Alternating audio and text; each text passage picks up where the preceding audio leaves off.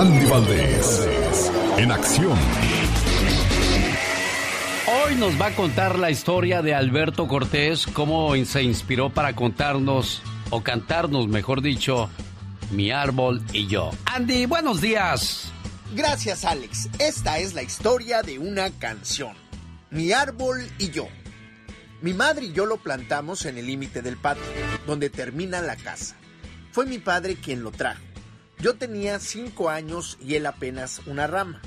Canta Cortés en otro de sus clásicos, grabado y escrito en el año de 1989 como parte del álbum Coincidencias.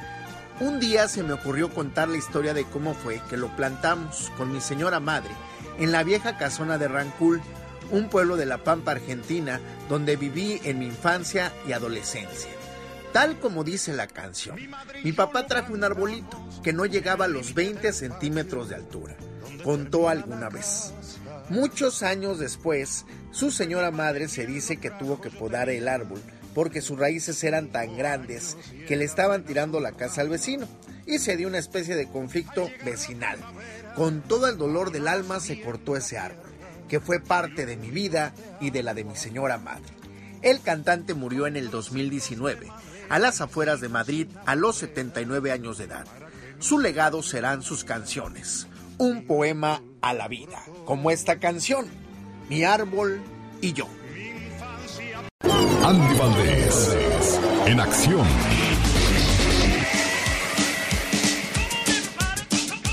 Este 3 de julio el señor Andy Valdés nos cuenta qué pasaba en 1971 en la historia, 1942 y 1984. Comenzamos, señor Andy Valdés. Buenos días. Viernes ya 3 de julio del 2020, aquí está el baúl de los recuerdos. ¿Cómo están familia? Alex, en un día como hoy, pero del año de 1971, todos los rockeros del mundo lloraban la muerte del rey lagarto de Jim Morrison, el cual fallecía en París de un ataque al corazón. El cantante, compositor y poeta el líder del grupo Los Doors, una de las figuras más emblemáticas del rock, fallecía a los 27 años, aunque su vida siempre estuvo llena de excesos. Su talento lo sacó avante y quedó reflejado en temas como Enciende mi fuego y Jinetes de la tormenta. Y bueno, Alex también en un día como hoy, pero del año de 1942, nace el humorista, actor, locutor y conductor de televisión Jorge Francisco Stanley Albaitero. Conocido mejor como Paco Stanley, como locutor destacó en estaciones como la XCW, así como en diversos filmes y obras de teatro, además de sus declamaciones poéticas con las que grabó varios discos. Conduce programas como Pácatelas, Llévetelos, Si hay bien, Ándale, y bueno, pues el 7 de junio de 1999 es asesinado en la Ciudad de México afuera de un restaurante, horas después de hacer sus programas, ya sabemos que, bueno, la mafia no perdona. Ya hace 36 años, era el año 1984, y salía el disco, el último álbum de estudio, el séptimo más bien, del cantante Miguel Bosé, Bandido, el último para la compañía discográfica CBS, donde el artista decide tomar las riendas de su carrera y redirigir su música hacia un público más maduro, con una evolución total en sus letras y su contenido, y lo logra el gran Miguel Bosé, mi Alex. Seré Oye, Andy Valdés, ¿en qué año nació Miguel Bosé? En 1956 en Panamá, Alex. Oye, pero qué, qué cansado se nota. Lo estaba viendo el otro día con Galilea Montijo en el programa de los niños. ¿Qué, qué, qué cateado habla, Andy? Parece que ya tiene 80. Sí, no, Alex, pues ya, ya. Pero, Verónica, uh, entre Don Chente y Don, don, don Miguel Bosé, ya. No como Don Pito Loco, que a sus 80 años muy lúcido, muy, muy centrado, el jefe, lo recordamos con mucho cariño, su majestad. ¿Cómo eres buena gente conmigo? Ah, pues es que lo queremos mucho, lo seguimos recordando con mucho cariño, Don Pito Loco. Eres uno de los hombres más hipócritas del micrófono no, que yo he conocido. Don Pito Loco, no diga eso, ¿qué va a pensar la gente de mí? Sí, hombre. Bueno, recordando a Miguel Bosé y lo que pasaba en 1971, ¿cómo, qué pronto se acabó su vida Jim Morrison? ¿Qué fue los excesos, no, Andy? Sí, los excesos, Alex, y pues en ese entonces la, la, droga de moda, que era el LSD, el ácido, y bueno, pues también recordar que inclusive Jim Morrison en sus loqueras se fue hasta allá, hasta Oaxaca, a ver a María Sabina, a viajar en los hongos. La mera jefa de los hongos. Oiga, oiga, ¿qué pasaba en el mundo en 1971?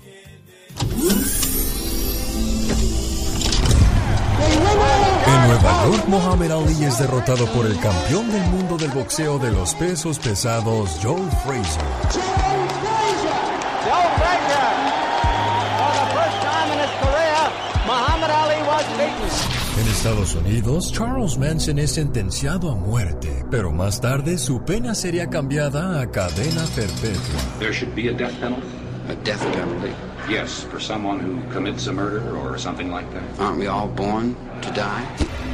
El 20 de junio en México se estrena el programa El Chavo del Ocho. Es que sí estábamos hablando de, las canciones viejas, porque Ronaboni estaba tocando la guitarra. Y, yo cuando, cuando sea grande también quiero aprender a quitarla a tocar. ¿A qué? A quitarla a, a tocar la guitarra. En Orlando, Florida abre sus puertas Walt Disney World. Walt Disney World is a tribute to the philosophy and the life of Walter Elias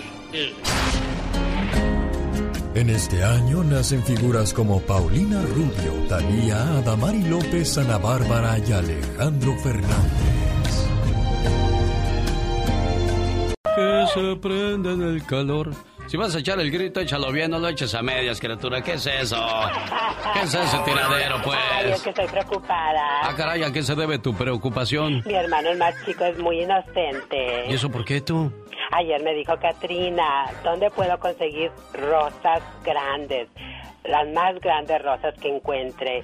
Ay, yo preocupada le digo, ¿y esto por qué? Conseguir rosas grandes.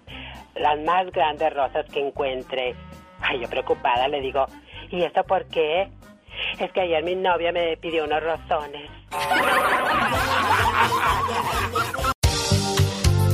De ahora en adelante, te acompañaremos cada mañana, cada mañana. Alex, el genio Lucas, el show placer enorme saludar a toda la gente de Zacatecas. ¿Cómo estamos los amigos de Chihuahua, Yucatán, Tlaxcala, Oaxaca, Coahuila, Aguascalientes? Mi teléfono 1877-354-3646. Dándote cada día más energía radial. El genio Lucas, el show. ¿Sabía usted que el himno nacional mexicano fue escogido en un concurso en el año 1853? Para acabar con los intentos de conseguir un himno que fuera del agrado de todos, el 12 de noviembre de 1853, el gobierno mexicano encabezado por el presidente Antonio López de Santana convocó a un concurso para escribir la letra de un himno a la patria. La convocatoria ofrecía un premio al mejor, a la mejor composición que pudiera servir de letra a un canto, el cual fuera verdaderamente patriótico, y se fijó un plazo de 20 días para presentar el trabajo. Se recibieron 24 composiciones, de las que el jurado calificador, compuesto por José Bernardo Cuoto, Manuel Carpio y José Joaquín Pesado, seleccionó como ganador al poeta potosino Francisco González Bocanegra, dando a conocer su decisión en el diario oficial el 3 de febrero de 1854. La historia cuenta que González Bocanegra originalmente no estaba interesado en participar en el concurso. Razonaba que escribir poemas para la mujer amada era una cosa muy diferente a escribir la letra del himno de una nación sin embargo, su prometida Guadalupe González del Pino, sin desanimarse por la continua falta de interés de Francisco, a pesar de la constante insistencia de ella y sus amigos para que participara, decidió tomar cartas en el asunto. Usando un pretexto, guió a Francisco a un cuarto, aislado en su casa. Lo encerró y no le permitió salir hasta que entregara una composición para el concurso. Después de cuatro horas de forzado, pero abundante inspiración, Francisco fue capaz de obtener su libertad a cambio de diez estrofas que le pasó por debajo de la puerta a su captora, estrofas que posteriormente ganaron la competencia. El mismo día en que se anunció el ganador del concurso de la letra del himno, se lanzó una convocatoria para ponerle música. Se recibieron 15 obras, de las que el jurado, compuesto por José Antonio Gómez, Tomás León y Agustín Valderas, seleccionaron como ganadora la titulada Dios y Libertad, compuesta por el español Jaime Nuno. Su victoria fue anunciada el 10 de agosto de 1854 aunque usted no lo crea. El show del genio Lucas te gustará. Recomienda, recomienda, recomienda, recomiéndalo. Si te gustan las de bailar, andas bien adolorido por tu maldito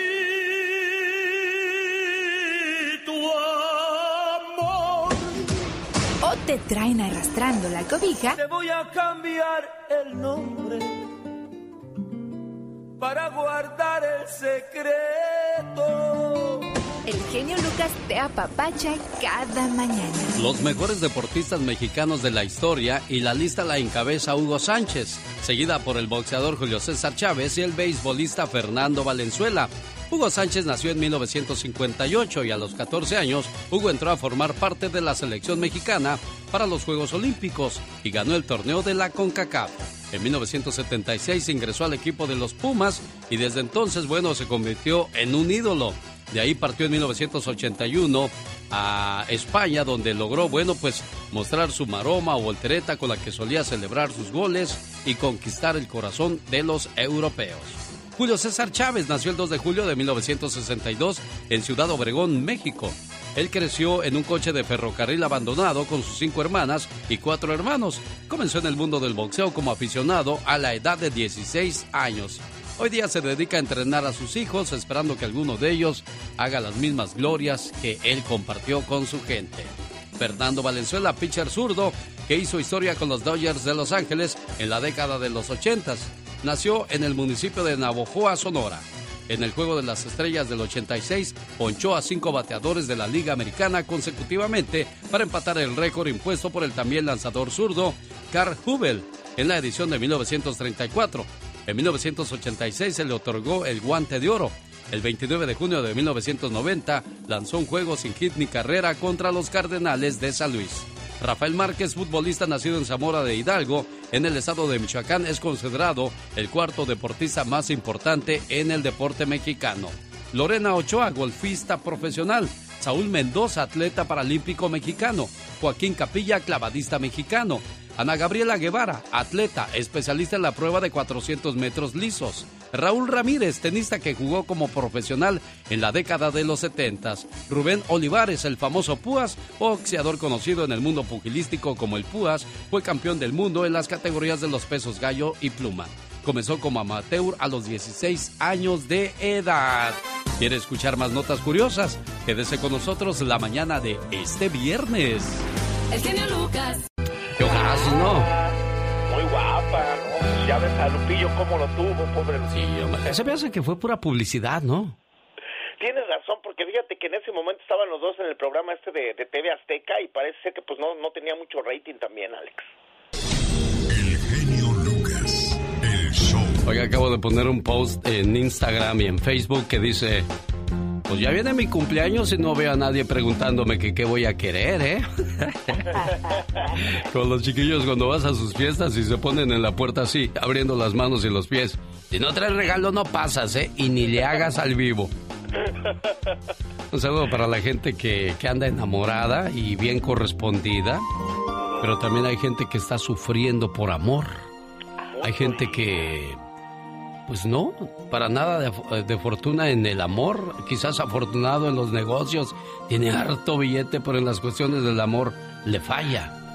Sí, la verdad que sí. Y esto, esto es una gran verdad. Hay muchas parejas que llevan mucho tiempo de casados, siguiendo sobre la misma temática del corazón, y cuando uno de los dos fallece, el otro no tarda en morirse. ¿Saben por qué? Porque Sí se puede morir de un corazón roto, sí es posible ya que los tendones del corazón, bajo mucha tristeza, pueden llegar a romperse. Ay, Dios santo.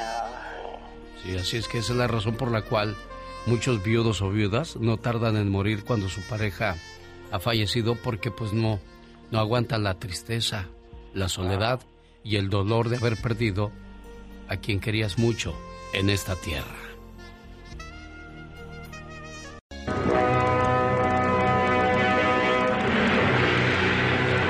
Caballero con los hombres. Galante con las mujeres. Tierno con los niños. Implacable con los malvados. Así es. Alex, el genio Lucas. El hombre increíble. Presentando otra maravillosa historia. Oiga, poderoso caballero es don Dinero. ¿Qué podría comprar Carlos Slim con toda su fortuna que tiene? Que se habla que son 53.500 millones de dólares. Una cifra que escapa a la imaginación de cualquiera de nosotros. ¿Qué haría Carlos Slim con todo ese dinero? Bueno, Por ejemplo, si se invirtiera esa cantidad en hamburguesas del McDonald's de las famosas Big Mac, que cuestan un promedio de 3 dólares con 25 centavos, alcanzaría para comprar 16.461 millones de hamburguesas. Es decir, le podría repartir casi tres hamburguesas a cada habitante de la Tierra sin ningún problema. Si se gastara esa fortuna en autos, se podría comprar 3.462.783 Toyotas Corolla, con lo que se le podría otorgar un auto a cada persona de cada estado como Oklahoma o un país como Panamá o Uruguay. Bueno, Slim podría comprar más de 107 millones de iPads con ese dinero en su modelo básico de 499 dólares. Se estima que la reconstrucción de Chile después de uno de los temblores que últimamente azotó ese país podría llegar a los 30 mil millones. El dinero del dueño del grupo Carso alcanzaría para costearla y todavía le sobrarían 23 mil millones de dólares. ¿Qué tal el dinero de Slim invertido en relojes Montblanc? Alcanzaría para comprar 28 millones que alcanzaría para darle un reloj de 1.900 dólares a cada habitante de Venezuela o de un estado como Texas y todavía sobraría. ¿Qué es lo que podría comprar la fortuna de Carlos Slim en caso de invertir en sistema de videojuegos de séptima generación como lo es el exitoso Wii? Bueno, pues cada uno de estos juegos cuesta 199 dólares más o menos. Con la fortuna de Slim se podrían comprar casi 267 millones de consolas en su paquete básico, cantidad que no se ha producido en los cuatro años que tiene en el mercado. La fortuna de Slim es mayor que el presupuesto de defensa de Brasil. Bueno, que era de 47 mil millones y sabe que él tiene 53 mil 500 millones de dólares. México es el país de origen del magnate. El, eh, México tiene una deuda externa de más o menos 96 mil millones. Slim tiene más de la mitad de esa cantidad y podría ayudar al problema económico de su país sin ningún problema. Uno de los autos más caros que existen es el Bugatti Veyron Grand Sport, que cuesta 2.1 millón de dólares. Con el total estimado de la fortuna de Carlos Slim, se podría comprar 26.616 vehículos de esa marca sin ningún problema. La nave de turismo espacial Spaceship 2 ofrecerá viajes donde se podrá experimentar la falta de gravedad y ver la curvatura de la Tierra. Esos paseos estarán disponibles dentro de poco. Y bueno, el precio es de 200 mil. El hombre más rico del mundo podría costar el viaje a 267.500 personas sin ningún problema. ¿Quiere más datos curiosos? Quédese con nosotros la mañana de este viernes. El genio Lucas. Bueno, felicidades a los que nacieron en 1971. ¿En qué año nació tu Jessica Chavita Ponce? Buenos días. Muy buenos días, ¿cómo estás, mi Alex? Qué gusto saludarte. Igualmente, Chavita, ¿en qué año nació tu, tu tesoro Jessica? En el 85, mi Alex. En el 85, mira, tu princesa, tu niña. Sí, sí, e- ella presume, dice que es mi hija favorita. ¿Y ¿Por- sabes por qué presume eso? ¿Por qué? Pues porque es mi única hija. Ah, pues nomás por eso. Oye, ¿ya despertaría? ¿Quieres que guarde el saludo para más adelante y hablamos de tu película o qué hacemos, Chavita Ponce? Tú dime, tú aquí mandas. Gracias, Alex. Ah, mira, ella despierta tarde porque desde la edad de los 18 años tiene una enfermedad incurable, entonces hay veces que Ah. tiene días muy difíciles. Y, y cuando tiene esos días difíciles, pues despierta un poco tarde. Y, y ayer fue uno de esos días, entonces seguramente a despertar alrededor de mediodía, dos de la tarde, por ahí más o menos. Bueno, pero es importante que sepan sus amigos, amistades, familiares de que hoy Jessica Marisol Ponce cumple años. ¿Se puede saber qué es esa enfermedad, Chavita? Sí, cómo no, mi Alex, es una enfermedad que cuando ella la contrajo era una enfermedad rara, todavía existe casos en el mundo, este, dermatomiositis, eh, y tristemente pues eh, es algo que la ha tenido pues eh, un poco mal, este, pero fíjate que tiene un espíritu de lucha. ¿Qué son los síntomas, Chavita? ¿Qué son los síntomas de esa Eh, enfermedad? fatiga fatiga y este aparte de la fatiga este eh, algo relacionado con la piel es, es eh, una enfermedad eh, relacionada al cáncer y al lupus Caray, qué mala suerte. Bueno, pues que se la pase bonito, que cumpla años. Y hay gente que me pregunta cómo ver tu película, de qué trata tu película y esas cosas, Chavita. Fíjate, Alex, que gracias que preguntas por eso, va excelentemente bien, eh, excelentes. Platicaba ayer con eh, José Muro, el productor, y dice que está sorprendido de la reacción que hemos tenido.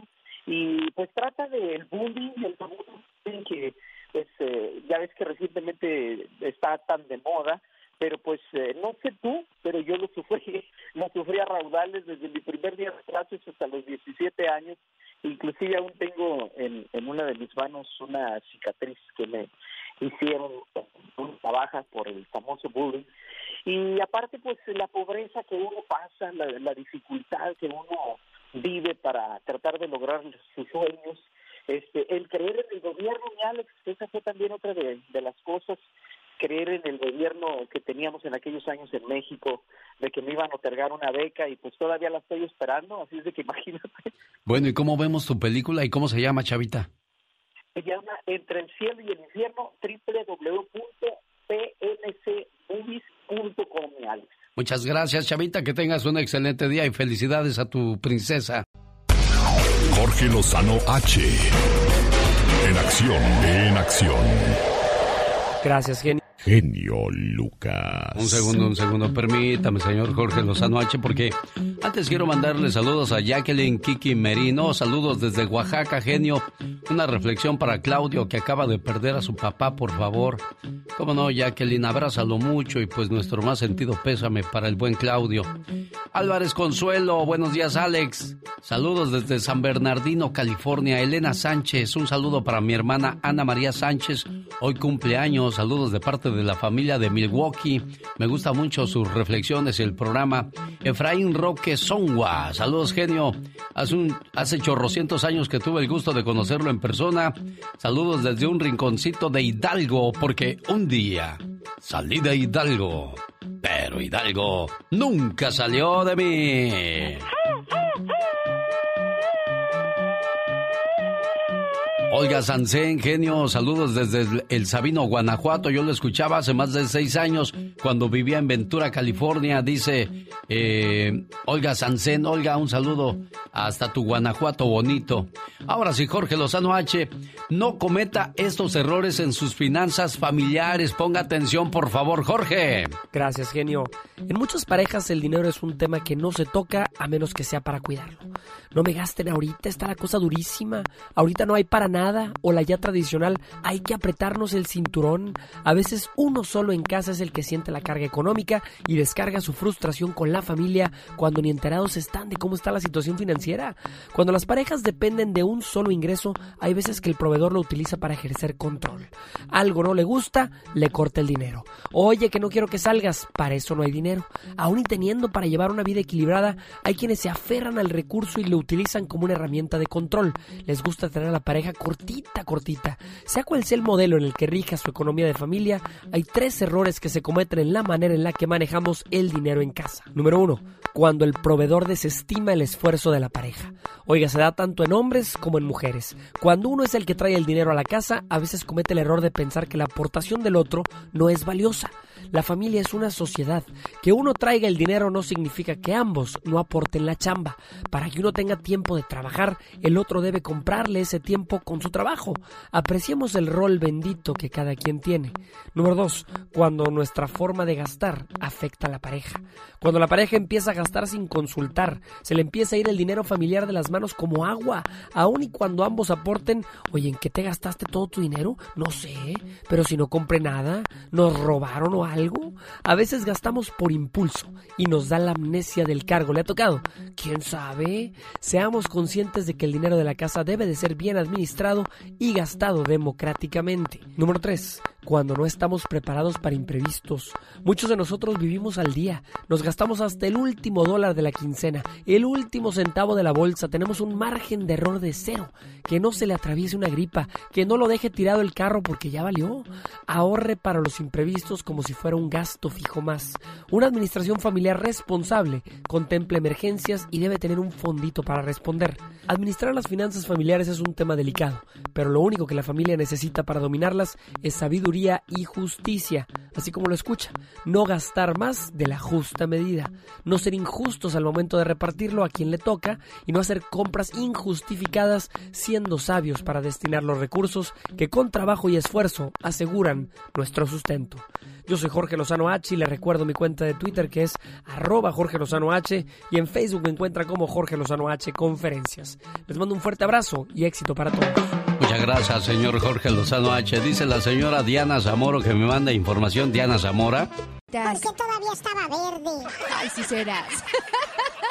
El genio Lucas presenta Lo último en inmigración con el abogado Jorge Rivera. Un saludo para Marina Quintana en El Paso, Texas. Maricruz Ruedas. Quiero que por favor le llamen a mi hermano, cumpleaños el lunes. Maricruz, al igual que todos los que estén de fiesta, que nos llamen al 1877. 354-3646, con todo el gusto del mundo les vamos a atender su llamada para saludar a sus cumpleañeros. Citlali Romero Rincón, saludos por favor a la familia Peña Rincón desde New Jersey. Te escuchamos a diario aquí en la fábrica. Buenos días, señor Alex. Bendiciones desde California, dice Eru Ortiz. Me pidieron un saludo para el Centro de Ayuda en Madera, California, en el Griffin Hall, a los voluntarios que ayudan a los indigentes. Celina, Tere, Socorro, Miguel, Marta, Cari y Virginia. Dice Carlos de Madera, discúlpenme si se me olvidó alguien. Lo que pasa es que pues son los que me vinieron a la mente en estos momentos. Abogado Jorge Rivera, feliz inicio de fin de semana. ¿Cómo está usted? Bien, Alex, aquí preparándonos para el eh, fin de semana feriado. Feliz Día de la Independencia, hombre. Pero sobre todo en la Florida es donde están más fuertes las restricciones debido al gran número de contagios que se dio después de que fueron de los primeros en, en volver a la normalidad en el país, abogado. Callate, hombre, si aquí han cerrado hasta las playas y en Miami es obligatorio andar con máscara, te ponen multa si no la tienes puesta adentro y afuera también, hombre. Bueno, y eso está pasando también en California, nada más que todavía vemos a gente en la calle sin el cubrebocas. Pero pues ya es responsabilidad de cada quien. No creo que tengamos que ser obligados por la ley a usarlo. Abogado, nuevas fechas límites para los trámites de inmigración. ¿Cuáles son las, los casos con nuevo, nuevas fechas límites, abogado? Sí, Alex, y fíjate que esta es una noticia eh, que salió esta semana. Eh, el miércoles en la noche, Inmigración la, publicó, y son fechas límites no globales para todas las personas igual, no, son las fechas límites cuando Inmigración en particular, en tu caso, te pide pruebas o te advierte que si no sometes algo te van a negar el caso, inclusive para apelar. En tu caso en particular, eh, han extendido por 60 días el tiempo que tú tienes para responder precisamente por todo esto del coronavirus, Alex. ¿Cuál es la extensión del tiempo, dijo? Bueno, mira, eh, hay que eh, hay ciertas fechas específicas. Si tú recibes una notificación de inmigración desde marzo primero hasta septiembre 11, tienes 60 días a partir de la fecha de que se vencía esa petición de documentos. Entonces, por ejemplo, digamos que se te olvidó presentar un divorcio o el acta de matrimonio, la partida de nacimiento, y tiene una fecha límite de, digamos, agosto primero. Le agregas 60 días más y te dan hasta octubre primero por todo esto de la, la pandemia. Abogado, ¿por qué no han extendido todas las fechas límites entonces? Ahí mismo viene el detalle, Alex, porque no tiene sentido que den las extensiones a nivel individual y no a nivel global en todos los trámites. Fechas límites para la visa U, para el asilo, eh, cuando los jóvenes cumplen 21 años. Ellos deberían de dar lo mismo para todos, porque a todos nos afecta esta enfermedad y atrasa y, y complica el poder a veces conseguir los documentos, Alex. Oiga, abogado, eh, ¿qué pasa si te atrasas con cualquier otro trámite en estos momentos? Ok, aquí viene eh, la oportunidad que tenemos. Cualquier fecha límite, cualquier atraso en eh, asilo, residencia, lo que sea, tu abogado debe de poder argumentar que si inmigración es flexible, en unos casos deben de ser flexibles, en el caso tuyo también. Específicamente si te, te expiró la estadía legal, se te pasó el tiempo para la remoción de condiciones, para lo que sea. Se puede argumentar que deben de darte más tiempo a ti también y así podemos ganar los casos, Alex. Abogado Jorge Rivera, tengo una pregunta que nos llegó esta mañana vía telefónica y yo creo que le sirve a muchos muchachos del DACA. Su hija se le va a vencer su DACA y en la página aún no actualizan eh, varias cosas y no ve la forma nueva I765W. ¿Cómo, ¿Cómo la puede conseguir esta muchacha? Ok, Alex, mira, déjame explicarte, y este es un problema que estamos teniendo. La página oficial de inmigración en el Internet está desactualizada, no está reflejando los, eh, la decisión de la Corte Suprema. Mire, las renovaciones no hay ningún problema, ¿ok? La renovación tú puedes ocupar el último formulario que está en esa página. La pregunta de muchos Dreamers es si pueden aplicar con nuevas solicitudes o pedir el permiso de viaje y pueden comenzar la preparación ya con sus abogados, esa es la posición de la Asociación de Abogados a nivel nacional, pero todavía no presentarlos hasta que sea actualizada la página para que ya tengamos ese respaldo.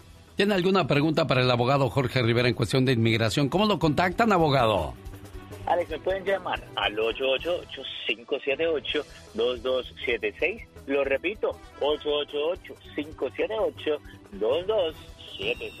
Abogado Jorge Rivera, feliz 4 de julio. Nos escuchamos el lunes.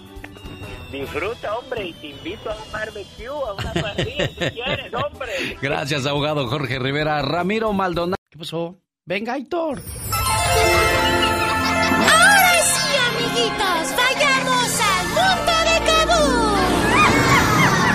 Hoy, Aitor, el perro amigable, estará hablando de aquellos niños que no han conocido a su papá en un mensaje muy tierno en su sección llamada.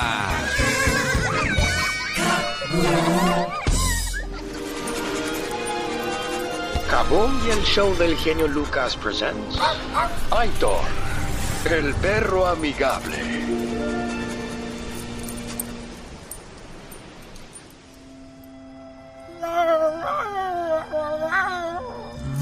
Dice que nunca conoció a su papá. Y por eso él se la pasa triste.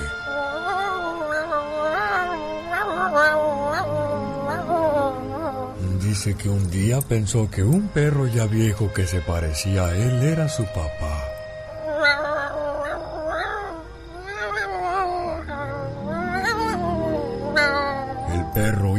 Las vías del tren y así fue como Milo lo persiguió y lo atropelló el carro.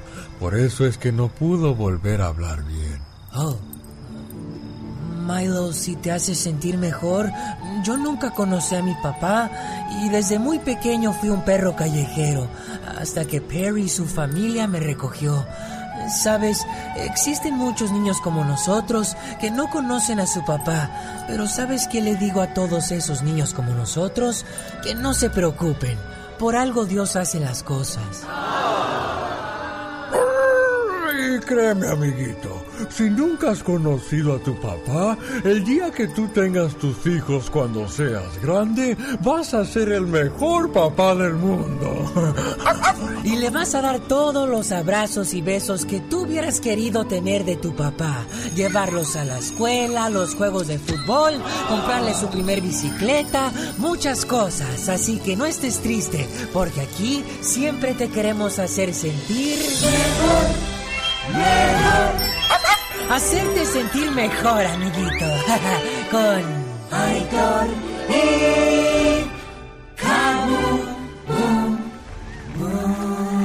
Muy bien, Aitor, gracias por acordarte de los niños que desgraciadamente no conocen a su papá. Espérame un momento, que soy lento, no ve que va a trabajar. ¡La chica sexy! Un, dos, tres, cuatro. Oye, ya ni trabajas, ya ni te apareces, te estás apretando mucho últimamente, ¿eh? Me estoy dando mi taco. Te estás, te estás mareando sobre un ladrillo. ¿Qué es eso? Ya, ya se siente importante aquí la criatura del Señor. Exactamente. No, no, no. Aquí estamos, listos y armados. Hay gente que se cree indispensable en la vida, ¿verdad? Ay, Dios santo, que no pueden estar sin ellos. Fíjate que un día un señor estaba sentado en la sala de su casa. ponme música de suspenso ahí, por favor. A ver. Gracias. Mira qué activo eres, criatura de volada. Ah, música. Claro, por supuesto, menos que cante un gallo. Música de suspense. Suspense. Dicen que estaba el señor en la sala de su casa y de repente se le apareció la muerte y le dijo... Ay, Dios santo, qué miedo. ¿Tú quién eres? ¿Cómo entraste aquí a la casa? Ajá. Soy la muerte. ¡Ay! ¿Y, qué, qué, qué, qué? Vengo por ti. No, no, no puedes llevarme. ¿Por qué? Yo soy indispensable aquí en la casa. Oh, wow. Mis hijos, mi mujer dependen de mí. ¿No puedes llevarme? Correcto. Además, en mi trabajo, si me muero, ¿qué van a hacer? Eso se va a acabar. No, no, no, no. Ni sácate de aquí. Exacto. Dijo, ¿de verdad te crees indispensable? Dijo, pues claro, no te estoy diciendo. Está bien, dijo la muerte. Mañana voy a venir a tu velorio. Ay, no puede ser. Y si es verdad que eres tan indispensable como dices, te voy a dar 25 años más de vida. ¡Wow! Entonces se fue la muerte. y en la noche se murió el señor. Ay, pobrecito. Al otro día en el velorio, todos estaban llorando. Ay, se murió, pobrecito. Ay, tan bueno que era. Ay, mira, ya se murió. Y la muerte llegó y les dijo a los que estaban llorando. Ajá. Señores, yo tengo el poder de la vida y la muerte. Correcto. Les gustaría que reviviera a su ser querido. Ay. Todos lo miraron sorprendidos. Claro. Dijo, puedo hacer eso y más. Pero alguno de ustedes tiene que estar dispuesto a ocupar su lugar de este hombre. Oh my wow. Entonces los hijos dijeron, no, pues este, no, pues, pues yo la verdad apenas estoy empezando a vivir, no creo que sea justo que me muera ya. El hijo mayor dijo, pues yo acaba de nacer mi hijo, pues le voy a hacer mucha falta. Ay, no puede ser. ¿Y a alguien del trabajo le gustaría reemplazar a su patrón? Dijo, no, pues la verdad, no, pues nadie. Entonces, ante, ante estas cosas, dijo la señora, mire, señor, este, pues ya deje descansar a mi esposo, pues la vida tiene que continuar con él o sin él, y pues lo aceptamos resignadamente. Se acercó la muerte al féretro y le dijo al difunto, ¿ves cómo no eres tan indispensable? El difunto solamente contestó, sigue con tu trabajo, muerte. Oh, my wow. Así es que no nos creamos que somos la última Coca-Cola del desierto. Exactamente, porque nadie es indispensable en esta vida. Bueno, pues ya cállate porque ya... El genio Lucas. En el aire. En el aire. En el aire. El motivador de tus mañanas. El genio Lucas. Vivimos en el país donde todo lo tenemos, pero desgraciadamente todo lo debemos. Vivimos en un país que no deja de ser como una prisión de oro, señor Andy Valdés. Sí, sí, es una jaula de oro, Alex, donde pues del trabajo a la casa y, y con, ahora sí que con, con trabajo te queda tiempo para estar con la familia, jefe. Y cuando quieres ir a visitar a tus familiares en México o Centroamérica o Sudamérica, de donde venga uno, pues no es tan fácil porque hay una gran barrera que te lo impide. Puedes salir, pero regresar pues ya no va a ser tan tan fácil y ahora tan tan cara que está la, la pasada, ¿no? Sí, no, ahora ya no se puede ir, Alex. Antes uno pues se daba el lujo de poder ir una, a, a visitar a la familia, aunque sea pues una vez cada tres, cuatro años, ¿no? Y volvías a entrar, pero ahora ya, ya no se puede, Alex. Bueno, usted al menos por ser... a- a- usted nació en Estados Unidos, señor Andy Valdés, en Los Ángeles, si no me equivoco. Entonces usted no tiene problemas para pagar un coyote, pero quienes pagamos 700 dólares hace, hace 25, 30 años atrás, pues nada comparado con los 8, 10 o hasta 15 mil dólares que llegan a pagar quienes están del otro lado de la frontera.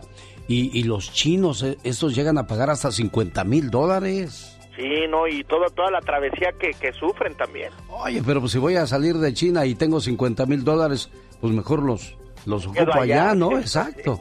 Dios santo, sí. ¿Y tú, Katrina, cómo le hiciste para estar en Estados Unidos? Ah, no, no, yo nací en Francia.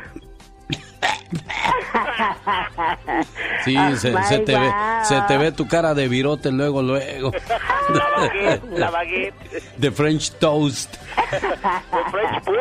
Exacto, soy Bueno. francesa. Pues hay mucha gente que está en esa situación y de repente le avisan que su mamá o su papá está enfermo. Y está en el dilema de decir voy o no voy, voy o no voy. Y cuando por fin te decides a ir, desgraciadamente esa persona ha fallecido.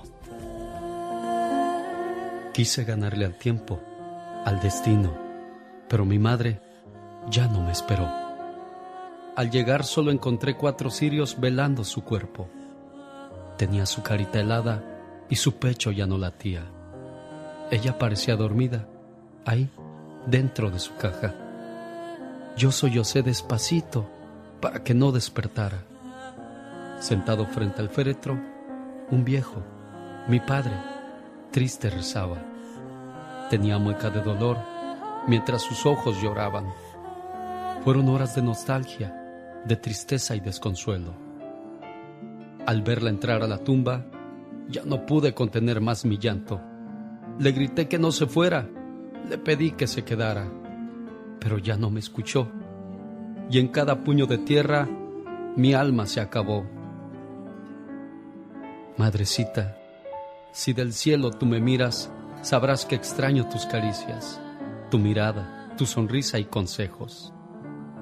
Cuánta falta me hizo el tiempo para decirte que te quiero con todo mi corazón, el cual se ha quedado dolido por no haberte despedido. Hoy deposito tus flores favoritas en tu tumba. En ellas te dejo mi alma que aún sufre por tu ausencia. Si Dios me permitiera tenerte cinco minutos, te apretaría fuerte, fuerte, te daría todo mi amor y grabaría tu mirada aquí en mi sufrido corazón. Pero sé que no es posible. Te marchaste sin regreso y sin dejarme el consuelo de un adiós y un último beso. Dios te guarde, Madre mía. Un saludo para la gente que carga el remordimiento de no haber ido a despedir a su mamá o a su papá, pensando en la situación que se vive en este país. Saludos, buenos días. El Lucas. Vivimos en el país donde todo lo tenemos, pero desgraciadamente todo lo debemos. Vivimos en un país que no deja de ser como una prisión de oro, señor Andy Valdés. Sí, sí, es una jaula de oro, Alex, donde pues del trabajo a la casa y, y con, ahora sí que con, con trabajos te queda tiempo para estar con la familia, jefe. Y cuando quieres ir a visitar a tus familiares en México o Centroamérica o Sudamérica, de donde venga uno, pues no es tan fácil porque hay una gran barrera que te lo impide. Puedes salir, pero regresar pues ya no va a ser tan tan fácil y ahora tan tan cara que está la, la pasada, ¿no? Sí, no, ahora ya no se puede ir, Alex. Antes uno pues se daba el lujo de poder ir una, a, a visitar a la familia, aunque sea pues una vez cada tres, cuatro años, ¿no? Y volvías a entrar, pero ahora ya, ya no se puede, Alex. Bueno, usted al menos por ser... ah, usted nació en Estados Unidos, señor Andy Valdés, en Los Ángeles, si no me equivoco. Entonces usted no tiene problemas para pagar un coyote, pero quienes pagamos 700 dólares hace, hace 25, 30 años atrás, pues nada comparado con los 8, 10 o hasta 15 mil dólares que llegan a pagar quienes están del otro lado de la frontera. Y, y los chinos, eh, estos llegan a pagar hasta 50 mil dólares. Sí, no, y todo, toda la travesía que, que sufren también. Oye, pero pues si voy a salir de China y tengo 50 mil dólares, pues mejor los, los ocupo allá, allá. ¿no? Exacto. Dios santo, sí. ¿Y tú, Katrina, cómo le hiciste para estar en Estados Unidos? Ah, no, no, yo nací en Francia. Sí, Oh, se, te ve, se te ve tu cara de virote luego, luego. La baguette, la baguette. De French toast. French puro. Exacto, soy Bueno. francesa. Pues hay mucha gente que está en esa situación y de repente le avisan que su mamá o su papá está enfermo. Y está en el dilema de decir voy o no voy, voy o no voy. Y cuando por fin te decides a ir, desgraciadamente esa persona ha fallecido. Quise ganarle al tiempo, al destino, pero mi madre ya no me esperó. Al llegar solo encontré cuatro cirios velando su cuerpo. Tenía su carita helada y su pecho ya no latía. Ella parecía dormida, ahí, dentro de su caja. yo sollocé despacito para que no despertara. Sentado frente al féretro, un viejo, mi padre, triste rezaba. Tenía mueca de dolor mientras sus ojos lloraban. Fueron horas de nostalgia, de tristeza y desconsuelo. Al verla entrar a la tumba, ya no pude contener más mi llanto. Le grité que no se fuera, le pedí que se quedara, pero ya no me escuchó. Y en cada puño de tierra, mi alma se acabó. Madrecita, si del cielo tú me miras, sabrás que extraño tus caricias, tu mirada, tu sonrisa y consejos. Cuánta falta me hizo el tiempo para decirte que te quiero con todo mi corazón, el cual se ha quedado dolido por no haberte despedido. Hoy deposito tus flores favoritas en tu tumba. En ellas te dejo mi alma que aún sufre por tu ausencia. Si Dios me permitiera tenerte cinco minutos, te apretaría fuerte, fuerte, te daría todo mi amor y grabaría tu mirada aquí en mi sufrido corazón. Pero sé que no es posible. Te marchaste sin regreso y sin dejarme el consuelo de un adiós y un último beso. Dios te guarde, Madre mía. Un saludo para la gente que carga el remordimiento de no haber ido a despedir a su mamá o a su papá, pensando en la situación que se vive en este país. Saludos, buenos días. El Lucas.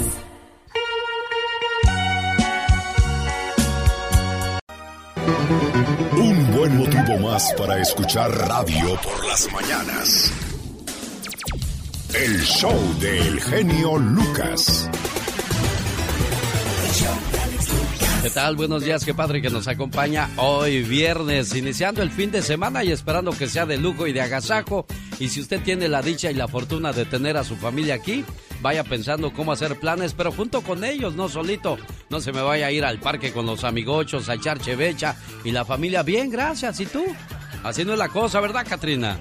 Ay, yo con estas chanclotas, por supuesto que no es así. Tienes que convivir con la familia, que para eso está la familia. Hay mucha gente que está en contra de la pena de muerte porque dicen que solo Dios quien nos dio la vida es el único para quitárnosla. Y hay mucha gente que no está de acuerdo con eso. Pero ¿qué pasa cuando esa persona que es sentenciada a muerte mató a tres o cuatro personas o a una persona y no le dio oportunidad de seguir con vida? Exactamente, ahí está el detalle. Y ahí viene el dicho ese de el que hierro a, a- el que a hierro mata, pues a hierro muere, ¿no? Exacto, que dicen ojo por ojo, diente por diente. ¿Sabe usted en qué país se realizan más ejecuciones legales cada año? ¿En qué país? En China, tan solo el año pasado se ejecutaron 126 personas. Segundo lugar Estados Unidos con 71. 69 Irán. Oh. En cuarto lugar está Arabia Saudita con 47, Singapur 18, Jordania 13, Vietnam 12, Tailandia 6, Kuwait 5 y Pakistán 4. Y en México está prohibida la pena de muerte.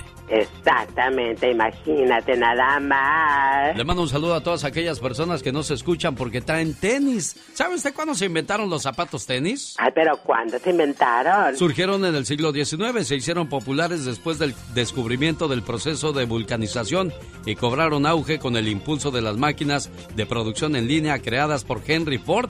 Imagínense qué ingenio de ese hombre. Después de inventar el auto, bueno, pues ahora viene con la invención de los tenis. Imagínate, oye, sabes, pero no te escucho. ¿No me escuchas? No, porque traes tenis. Ay, oh my god. ahora sí, como dices tú, tú la traes. Yo la traigo. Bueno, la moda se extendió a Hollywood en las películas de 1930 y 1950. Las estrellas de la pantalla, como James Dean, los combinaban con pantalones vaqueros, camisas y playeras. Y yo hoy día identifico a López Dóriga poniéndose sus tenis con traje. Imagínate nada más, pero la new fashion. Oye, oye, ¿no te escuché? ¿Qué dijiste? Ah, ya sé por qué no te escuché. Porque traigo tenis. ¡Ay, qué intensos! Va a decir la gente. Exactamente. Buen día. Lucas. ¡Sas, culebra! Al y piso. en otro chisme, Ey. Ninel Conde, cuatro meses de no poder convivir con su muchachito. La artista se armó de valor, porque ya quiere justicia, ya quiere ver al niño y denunció por violencia familiar a Giovanni Medina. ¡Sas, culebra! ¡Al piso! Uno de mis... Eh, ¿Sus qué? Influencer favoritos o de mis youtubers favoritos se llama Alan Estrada. Es un muchacho de Tepatitlán, Jalisco, guapísimo. Actor, cantante. Yo lo quiero mucho, Alan. Él tiene un canal que se llama Alan por el Mundo en el YouTube. Está celebrando 10 años. Yo me los he aventado casi todos los videos, por no decir Ah. que todos. Soy fan desde hace años de Alan Estrada. Le va muy bien ayer el YouTube.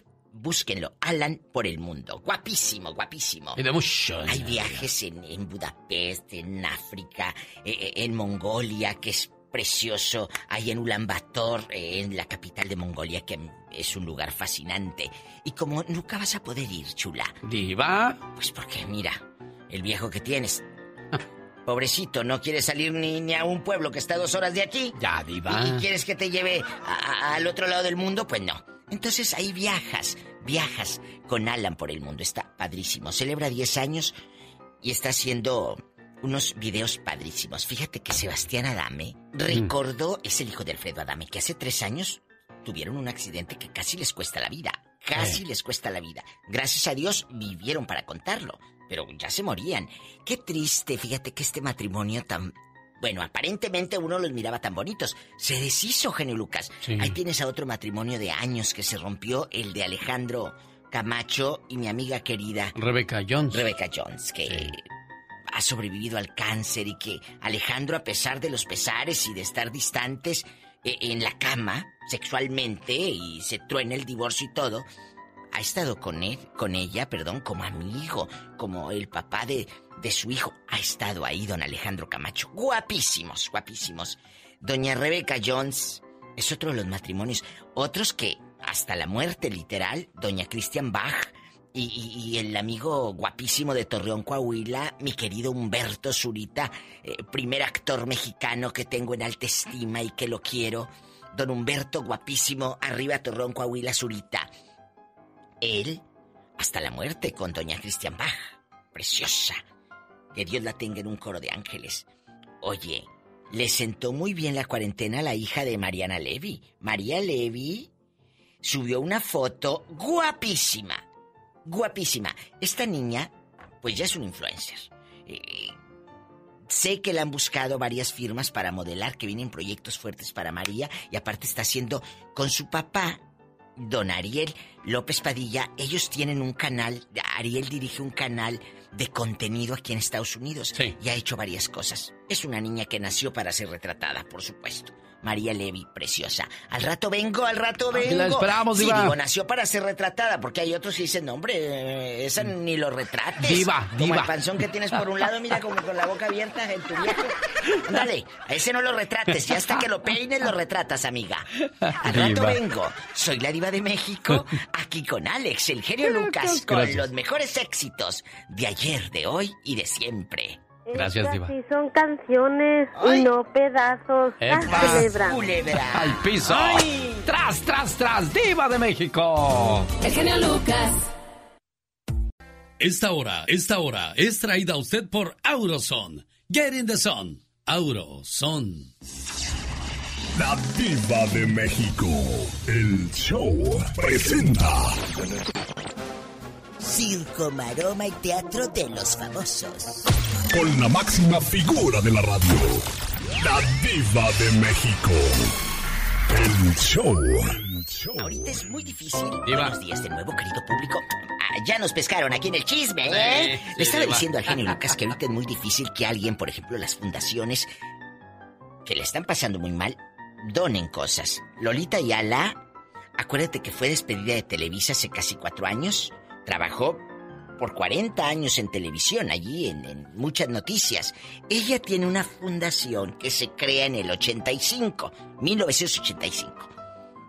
Se crea para ofrecer apoyo a personas que están en desventaja, eh, les alivia, eh, ayuda a los que menos tienen. Por ejemplo, mujeres con cáncer de mama, en la Fundación de Lolita Ayala te ayudan.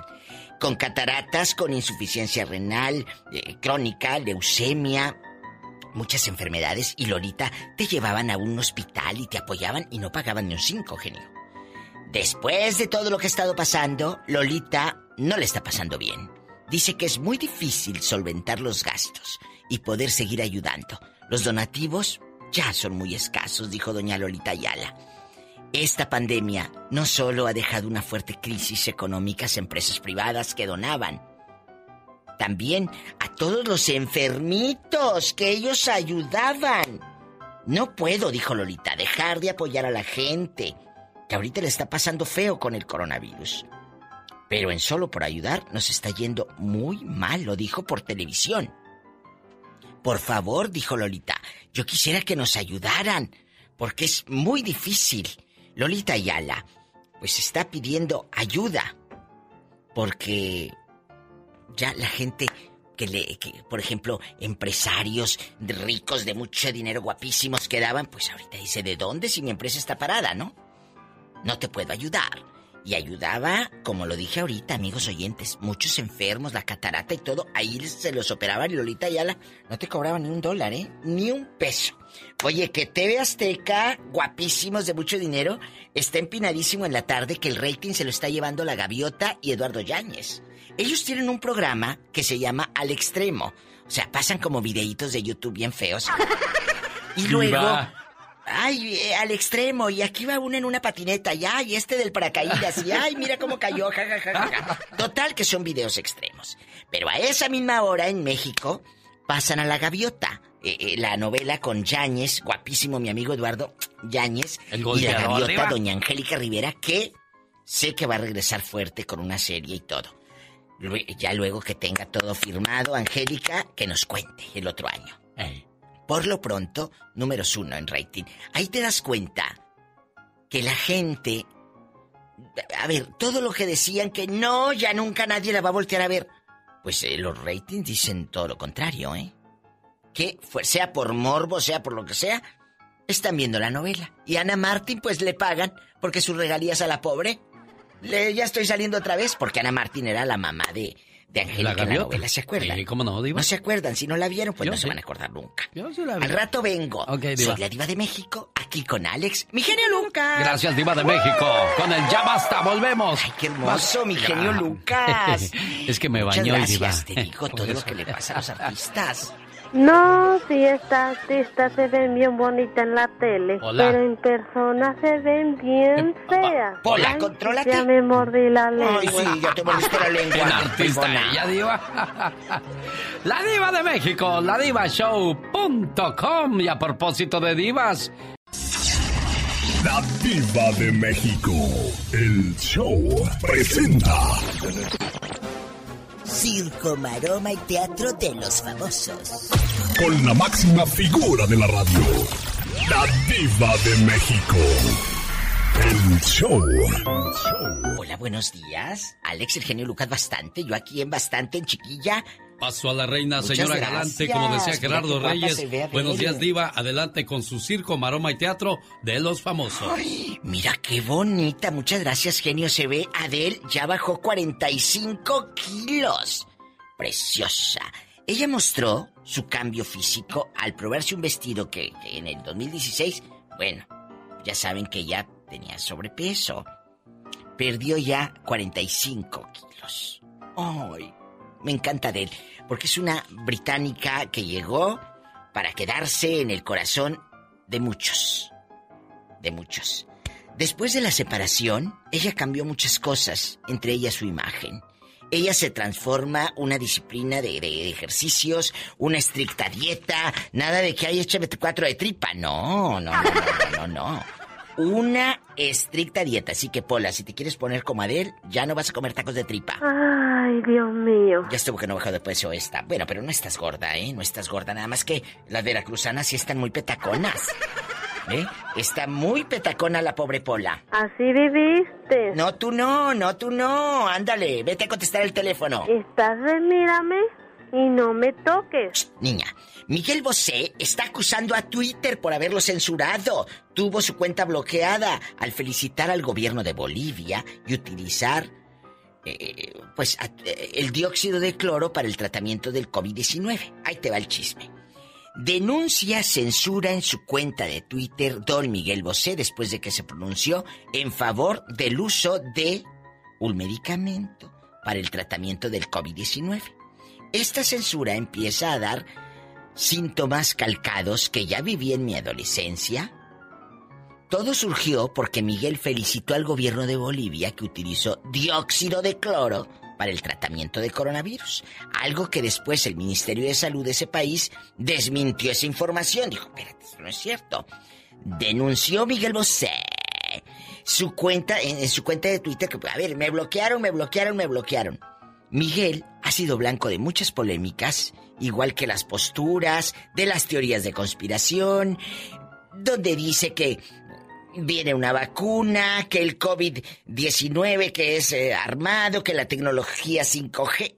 Está diciendo muchas cosas que, pues muchos lo, lo, aplauden y dicen si es cierto, otros dicen no es cierto. Está como lo de la papaya y de la cabra de un presidente de, de Uganda o no sé qué país. Mandaron pruebas sin decirle a la, a la OMS que eran pruebas eh, de mentiritas. Eh, a ver, este es el ADN de una cabra y este es el ADN de una, papaya. Y las mandan y le pusieron, este es la señorita fulana. Pues resulta que aquellos les dijeron, no, esta, este, esta persona tiene coronavirus. Pues ¿cuál? Si era la prueba de una cabra o de una papaya. Y les mandaron que eran positivo. Entonces, ahí, el presidente, lo, ahí está en YouTube, búsquenlo. El presidente de aquel país dijo, a ver, ¿me estás echando mentiras? Porque aquí está. La, las, la, las muestras que nosotros te mandamos no son de humanos, es de un animalito y es de una papaya y de una no sé qué. Entonces, ¿por qué me dices que tiene positivo el coronavirus? Pero dice que la papaya ya está muy bien, ¿eh? Que ya está curadita y todo. Dice. Al rato vengo.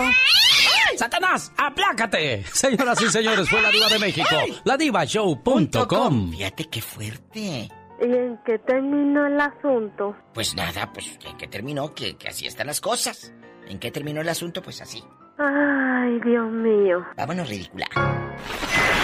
El mundo nos rompe a todos, pero algunos nos volvemos más fuertes en los lugares rotos. Jorge Lozano H. Más adelante, con el genio Lucas. Escuchándote. Esta canción que canto, amigos, es una más de dolor. Si es que me ven llorando, amigos, discúlpenme por favor. Alex. Nunca oí consejos y me enamoré. Yo al ras del suelo y tú siempre volando tan alto, tan alto. El genio Lucas. No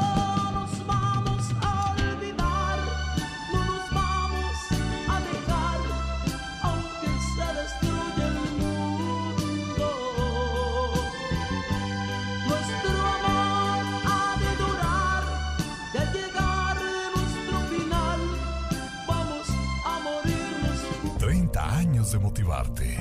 Buenos días, acuérdese. Hay que pensar menos y hacer más porque la vida está para vivirla, no para pensarla. Le saluda a su amigo de las mañanas.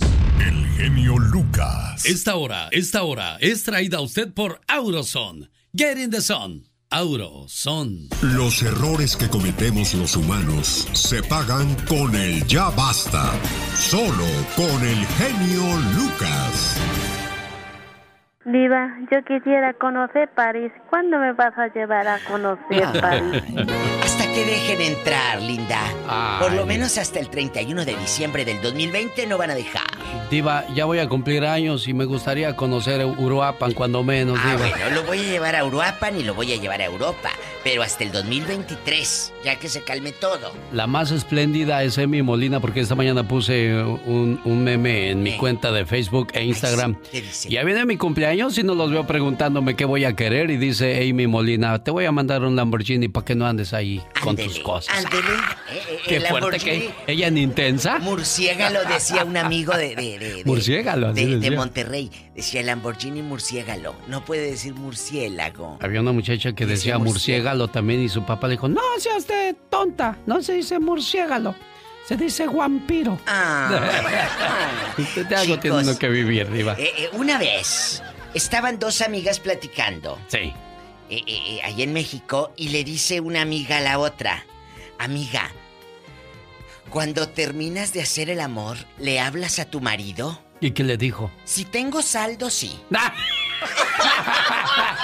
Oiga, a propósito de relaciones de pareja, es viernes erótico. Ya sabe que la diva ah, es un mero mole de la criatura. Ay, no podré. No, eh, échame, échame, échame más, échame más mezquite para que a ti se la lumbre. Bueno, ahí le va, diva. Eh. Uno de los rasgos físicos más famosos de Frida Kahlo, ¿conoce usted a Frida Kahlo? ¿O ha oído hablar de ella? Eran sus cejas pobladas. Legendaria pintora, esposa de Diego Rivera. Pese que a muchos las cataloga de antiestético eso, Frida dejaba crecer el vello de sus cejas y su bigote. Incluso Frida Kahlo no se depilaba ni las axilas ni las piernas. ¿Está peluda? ¿Es eso sexy, diva? ¿Es No. eso...? No. Hay muchas mujeres que, que se dejan así crecer eso, diva. Sí, pero fíjate que hay hombres que les gusta. No. Ay, a mí me han hablado al programa y me lo han dicho. ¿De veras, diva? Hay hombres que les excita una mujer así Velluda. toda- pues peluda. Velluda, Pero- yo digo velluda. Eh, Pero les voy a decir algo, chicos. Sí, diva. Y le decía yo ahorita fuera del aire a, a mi genio Lucas, le dije, genio, es que imagínate un chico besando a una chica que no se depila el bigote, va a pensar que está besando a otro hombre. Por Dios, vida mía. O- oye, ¿la conoces en el antro? ¿Eh? Sí. Eh, bien bonita, la luz, eh, tenue. Claro. Eh, amaneces, espérate, anoche no tenías bigote. Bueno, hoy estamos haciendo la pregunta del millón. ¿Le gustan a usted las, Las mujeres parejas. exóticas o le tocó una pareja caballero que también no es aseado? Ay, Porque es hay que gente que, decir. no se lava los dientes. Deje los dientes, ese le das una mentada y ya le huele algo. Los pelos de la nariz aquí saliéndose. Me ha tocado ver niños guapísimos, es real. Jóvenes guapísimos y con los pelos aquí, ay no, qué asco, saliéndose. O los bigotes a medio labio, acá, a Le- medio labio de res. ¿Le tocó a usted una pareja que se sigue cuidando o una que de plano ya se dejó? Uh, o, o luego, amigos, yo sé que a veces por la prisa, yo sé que tú no eres ni metrosexual, pero eso no se trata de ser metrosexual, amigo. Se trata de higiene. Imagínate tú comiendo el arrocito o el menudito que te preparó mamá y el bigote ahí todo manchado de, de menudo. O aquellos que no se cortan las uñas ni de las manos ni, Ni de de, los pies, ahí rasgando sábanas, rompiendo calcetines. ¿Qué es eso, La chamacos? uña de águila. Eh, la de gavilán. La de- La de gavilán. Mándenos, mándenos no. Entonces, Márquenos. entonces Frida no era aseada, diva, ¿o sí? Pues mira, yo no sé, pe- pero a mí Pero sí dejarse era- crecer los vellos de las piernas y Siento de las como axilas. ella, ella estaba, pues, obviamente estaba enferma, ella estaba muy mal. A lo mejor era eso, la misma depresión, porque eso es cierto. Sí. La misma depresión hace que tú a veces te abandones físicamente. Frida estaba deprimida constantemente. Bueno, estamos en vivo y a todo color. ¿Tenemos llamada, Pola? Sí, por la 1334. Gustavo está con la diva de México. Buenos días. ¿Es para mí? Sí, Gustavo, está con usted la diva. Estás al aire, Diva, compórtate. diva, buenos días. Buenos días. Muy a Pola la deseo. Mira, mira, ya le compré su rastrillito para que ande bien depilada. Qué bueno, diva. ¿no? Eh, bueno, acerca del tema, eh, la primer pareja que yo tuve, este, no le gustaba ni el aseo ni el arreglo personal. ¿De? Claro que eso inmediatamente yo lo corté. No puedo soportar eso. Y un consejito para las mujeres, no es necesario que una mujer sea linda, de ojos verdes y que tal y tal cosa, sino con el aseo y con ser femeninas, vestirse femeninas. Ah, a mí es un detalle que me encanta de las mujeres que se pinten sus uñas, eso es un detalle. Ah, olvídense si son bonitas o no, pero con esos, esos detalles a uno de hombre lo vuelven loco. Oiga, ¿qué, qué opinión la de Gustavo? Pero Me gustó muy algo. decente, muy bonita, diva. Pero sí, pero ¿cómo era la mujer? ¿Qué era lo que tenía tu primera pareja?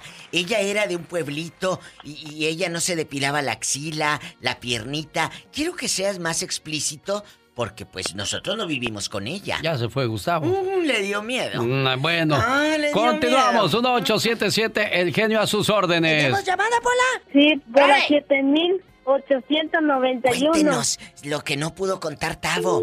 Ya se Ay. fue. Rápido, márquenos. Héctor. ¿Tuvo una pareja o ex pareja toda peluda y costrosa? Ay, Diva, no diga eso, por favor. No hay mujeres así de ninguna Ah, ¿cómo manera. fregados No, no? señor, no. Ah, yo. sí. No, sí, sí. Pura mujer aseada, cuidada. Sí, sí, sí, y igual los señores con su biga- bigote recortadito. Uy, sí. Su sombrero de la marca Tardán, de esos que nunca se han de acabar. Héctor, le escucha la Diva de México. Y el genio Lucas. Ay, diva, diva, ponte ese peo. Cuéntame. Eso es una levantapasiones, Diva. Claro, A ver pues. que ya te le hago el favor. Ay, por favor, estas divas no brincan en tu petate. Allá en tu No, colonia no, pobre no. rodeado de piojo. Diva. Ay, no, Oye, diva, no diga eso. No es cierto, Oiga, sabes que es puro mitote. Claro que sí, oiga, fuera de bromas. Eh. Cuando yo estaba chamaquillo, estaba creciendo en los 14, 15, no hombre, cuando el, el pelo le llamaba a uno la atención, que, ay Dios mío, por, por no, no conocía otra cosa, ¿verdad? Y ahora como que ya no, ya no, ya no. Y en aquellos años las mujeres, pues muy muy pocas mujeres se, se, se Se depilaban, se depilaban, no se rasuraban las usaba. piernas. No se usaba. No se usaba. Y ni las, ni las axilas tampoco. ¿De veras? Y ahora... Sí, no, pues sí, pues, yo, yo, yo, yo te voy a cumplir 55 años. En aquellos años era otra historia.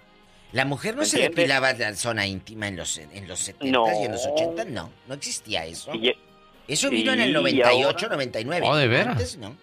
Sí, sí, y ahora como que... No dicen, se cortaban el pelo. ah, El pelo no, sí, pero... Oh. Oye, y luego... Es que, Pero es los chinos no. yo no sabía de qué hablaba. Ya Oye. me cayó el 20 ahorita. Oye, yo pensé que la señora no se hacía trenzas, andaba No, greñuda. así, No, se le hacían trenzas, de hecho. Se ponían tubos también. También se le hacían trenzas, de hecho. Oye, muchachito. Es que ustedes son adultos, yo no entiendo muchas Oiga, cosas. Joven, y luego, cuando ya creciste, le dijiste, depílate, o, o cómo le hiciste, porque si al principio no exigías, luego como le dices a tu mujer, depílate. No, no, no, sí, sí, sí, recorte, bien recortadito, o, o- o dale gas, porque está canijo. Oiga, y, eh, y otra cosa, eh. en, en aquellos años, no, hombre, los calzones, matapasiones, Ah, sí. yo, de, la tienen que ¿Del mover luchador? para ver la nalga, y ahora, no, hombre, ahora... Ya, bueno, bueno, nalga bueno, ya, ya nos Oye, fuimos al extremo. ponías- eh, ustedes los hombres, muchachos, se ponían los calzones matapasiones y luego como no se depilaban eh, eh, sus vellos, le salían así por un lado como bigotes de Pancho Bueno, Villa. bueno, Diva, este, estamos yéndonos al otro extremo. No Héctor. Héctor, gracias. Depílense. Sí, no, sí. Pero este, sí es cierto, los, los calzones de luchador, así de Tonina Oye, Y luego los, los, los brasieres que se usaban, unos como picuditos, así que parecían conos. Sí. Horribles. Luego les pican los ojos a los pobres señores. dices. ¡Tenemos llamada, Pola! Sí, por la línea. Soy Jaime. Oh my wow.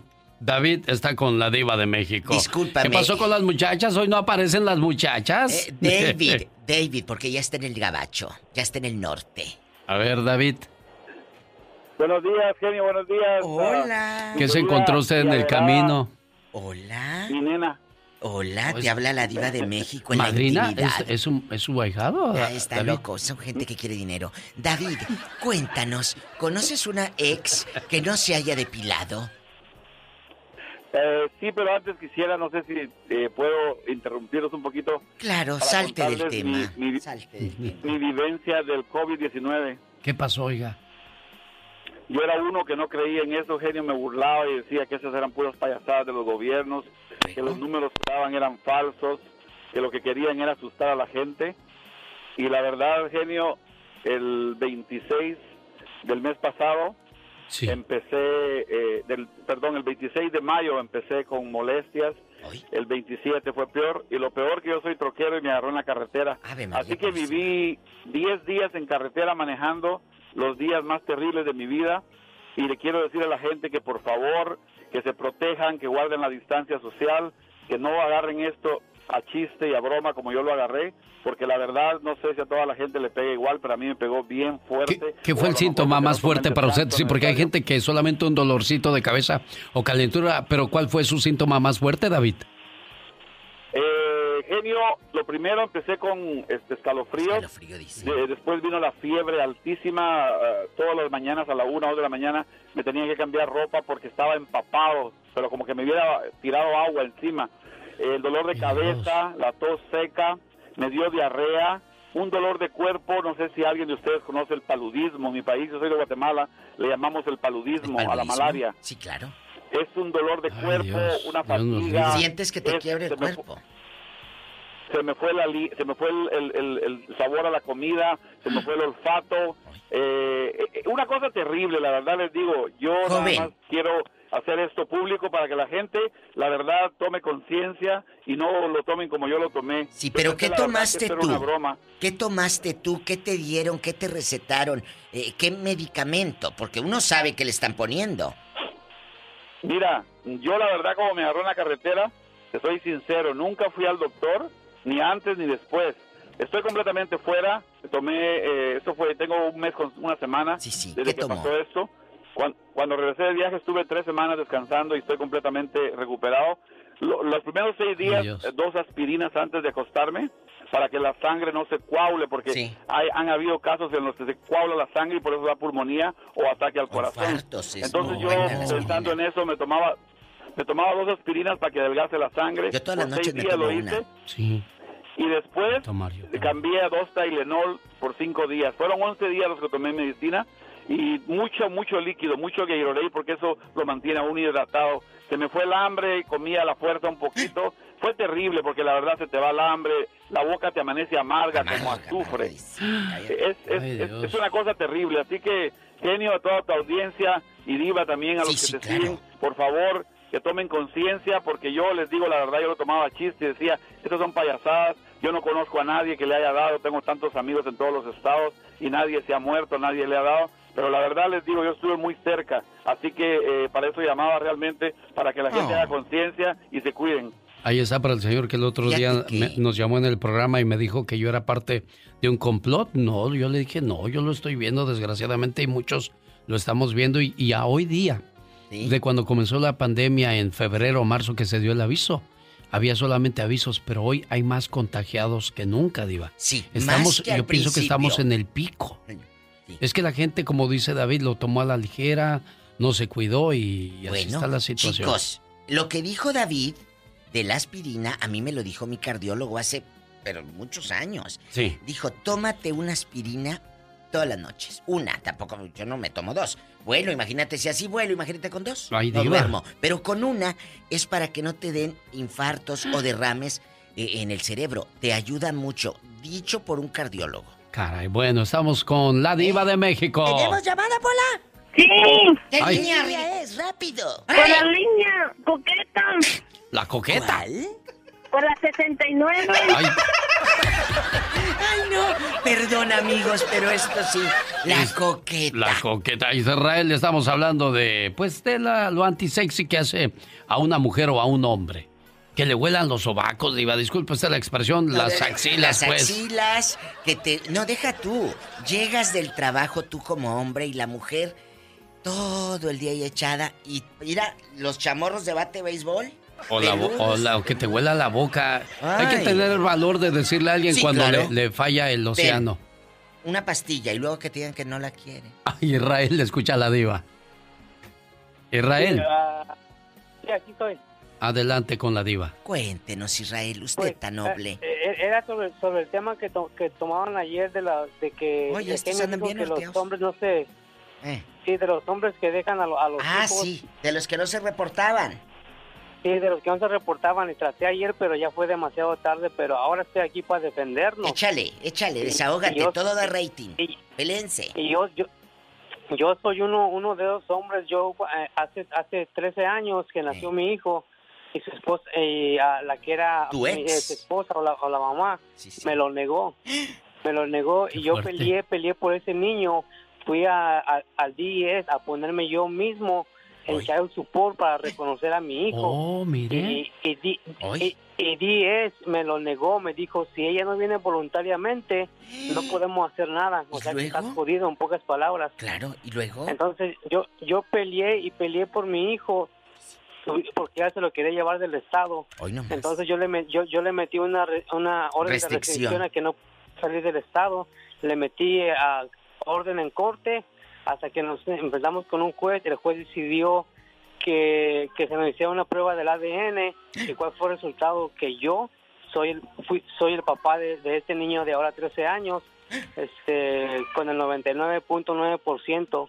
a- a- entonces digo yo, pues aquí, aquí estamos, no somos muchos, pero somos pocos, pero, pero sinceros también, de que habemos todavía gente, gente buena y hasta ahorita todavía sigo con mi hijo de 13 años y ahí es recon- reconocidito y nos, nos llevamos muy bien. Él se metió a fuerzas y cumplió como papá muy bien. Israel, te agradezco mucho tu participación la mañana de este viernes. ¿Tenemos llamada, Pola? Sí, por la línea 18. Raúl de San José está con la diva Pero de México. Tengan cuidado porque hay mucha lagartona, ¿eh? Diva, diva. Bueno, bueno. Raúl. Hola, ¿cómo, estás? ¿Cómo, cómo están por allá? Mira, yo en tacones altos, ¿no te excita? Siempre bien guapa usted, diva. Yo en taconada, porque a los hombres les, les prende ver a una mujer en taconada. ¿Y alta? ¿Y delgadita? Bien dada. Bien dada. ¿Eh? Que- Quería comentar sobre su show. Es de lo mejor. Ay, gracias. En las mañanas. Ay, qué hermoso. Pues, mire, ahí he, escu- he escuchado unos comentarios negativos de varias personas. Mire, su, su show es de complementado de varios. Mire, Hay por de ejemplo, todo. si no es el genio Lu- si no es el genio Lucas, malo. Si no está la Pola, malo. Le, por decir, y el picor que usted le pone es el sazón de ese programa que tiene, porque si no, usar ese picor que tiene, no funcionaría su programa del genio Lucas. Ah, gracias, jefe. Qué hermoso. Pues mira, luego, luego se enojan porque les doy, les digo cosas, pero pues es para divertirlos. Sí, hombre. Oye, No, muchacho. No, no, no. Mande, diga. Eh, aquí nomás en confianza. ¿Te ha tocado una peluda? ¡Ah, diva! Que no se bañe y ande toda ahí que parezca, pues, eh, hombre. Que parezca hombre con los chamorros todos como, peludos. Como tengo dicho, si no hay nido, no hay pajarito. Entendió, entendió, ya se fue, dijo, y eso es todo, Raúl de San José, California. Qué Fíjate intenso, qué diva. buena respuesta. Si no hay nido, no hay pajarito. Bañarse todos los días es, es bueno y es sano. claro. Para que el hombre tenga ganas de regresar a casa y decir, mi mujer siempre sexy, siempre guapa. Hay señoras que nunca las verás en su vida desmaquilladas Nunca, o desarregladas. Fíjate Ahí está usted su caso, siempre. usted desde viene de guapísima. la mañana. Usted madruga para verse guapa y, y qué bueno, diva. Aunque no nos vean, yo, yo, yo puedo saber Sí. que usted siempre va a venir oliendo a flores, bonito. Bueno, pero no de cempasúchil. Ah, no, no, claro que no. Fíjate que tengo una amiga de. Sonora. Un día nos fuimos de viaje, ella y yo, a Álamos, Sonora, la tierra de María Félix. Nos fuimos a, de Álamos, que nos invitó el gobierno de por allá. Bueno, dije, yo quiero ver a mi amiga desmaquillada. La tengo que ver. ¿Y qué pasó? Porque nunca la vi desmaquillada. ¿Nunca la vio, diva? Dije, me voy a levantar a las cinco y media. Me levanté en el hotelito, yo en bastante, cafecito y me pongo. Y ahorita salí que hoy le toco. ¿Ya te despertaste? Sí, vi su lucecita. Dije, está. Ahorita ya la veo sin maquillaje. Ya estaba maquillada. ¿En serio? Era las cinco y media de la mañana. Y dije, ¿a qué horas te maquillaste? Dijo, nunca me vas a ver desmaquillada. Es bueno ser grande, pero es más grande ser bueno. El show del genio Lucas. Escúchalo. Un niño de 10 años llegó de la escuela a su casa y vio a su madre con lágrimas y unos golpes en la cara. Él se sentó a su lado y le preguntó, Mamá, ¿qué está pasando? Nada, hijo, lo que pasa es que tu papá y yo tuvimos unas diferencias. Durante la cena el niño le preguntó a su padre, Papá, ¿te puedo hacer una pregunta? Sí, hijo. Si algún día alguien golpea a tu mamá, ¿cuál sería tu reacción? El papá contestó, ¿Mi madre? No, que nadie lo haga, porque lo mato inmediatamente. Pues entonces, papá, la próxima vez que usted le pegue a mi madre, le juro que lo voy a matar. Al escuchar eso, el padre se levantó y se fue a su cuarto triste. La mujer es como un trofeo, un trofeo que ganaste durante una competencia. Desde que nació, había muchos hombres que la amaron, pero al final se quedó contigo. Entonces, trátala bien, cuídala como si fuera tu madre. Porque el hombre que trata a una mujer como una princesa demuestra que fue educado por una reina. El genio Lucas. El show. Amigos, ¿qué tal? Buenos días. Son las 6 de la mañana en el Pacífico y ya veo listos para desfilar, para cantar. Ya están formaditos Joan Sebastián, la Sonora Santanera, Antonio Aguilar, Gerardo Reyes, Los Caminantes, Luis Miguel, Yolanda del Río, Fito Olivares y los mejores artistas están aquí con nosotros. ¿Cuál es el teléfono del estudio, señor Andy Valdés? Es el 1877-354-3646. Para estar a sus órdenes, aquí ya estamos genial.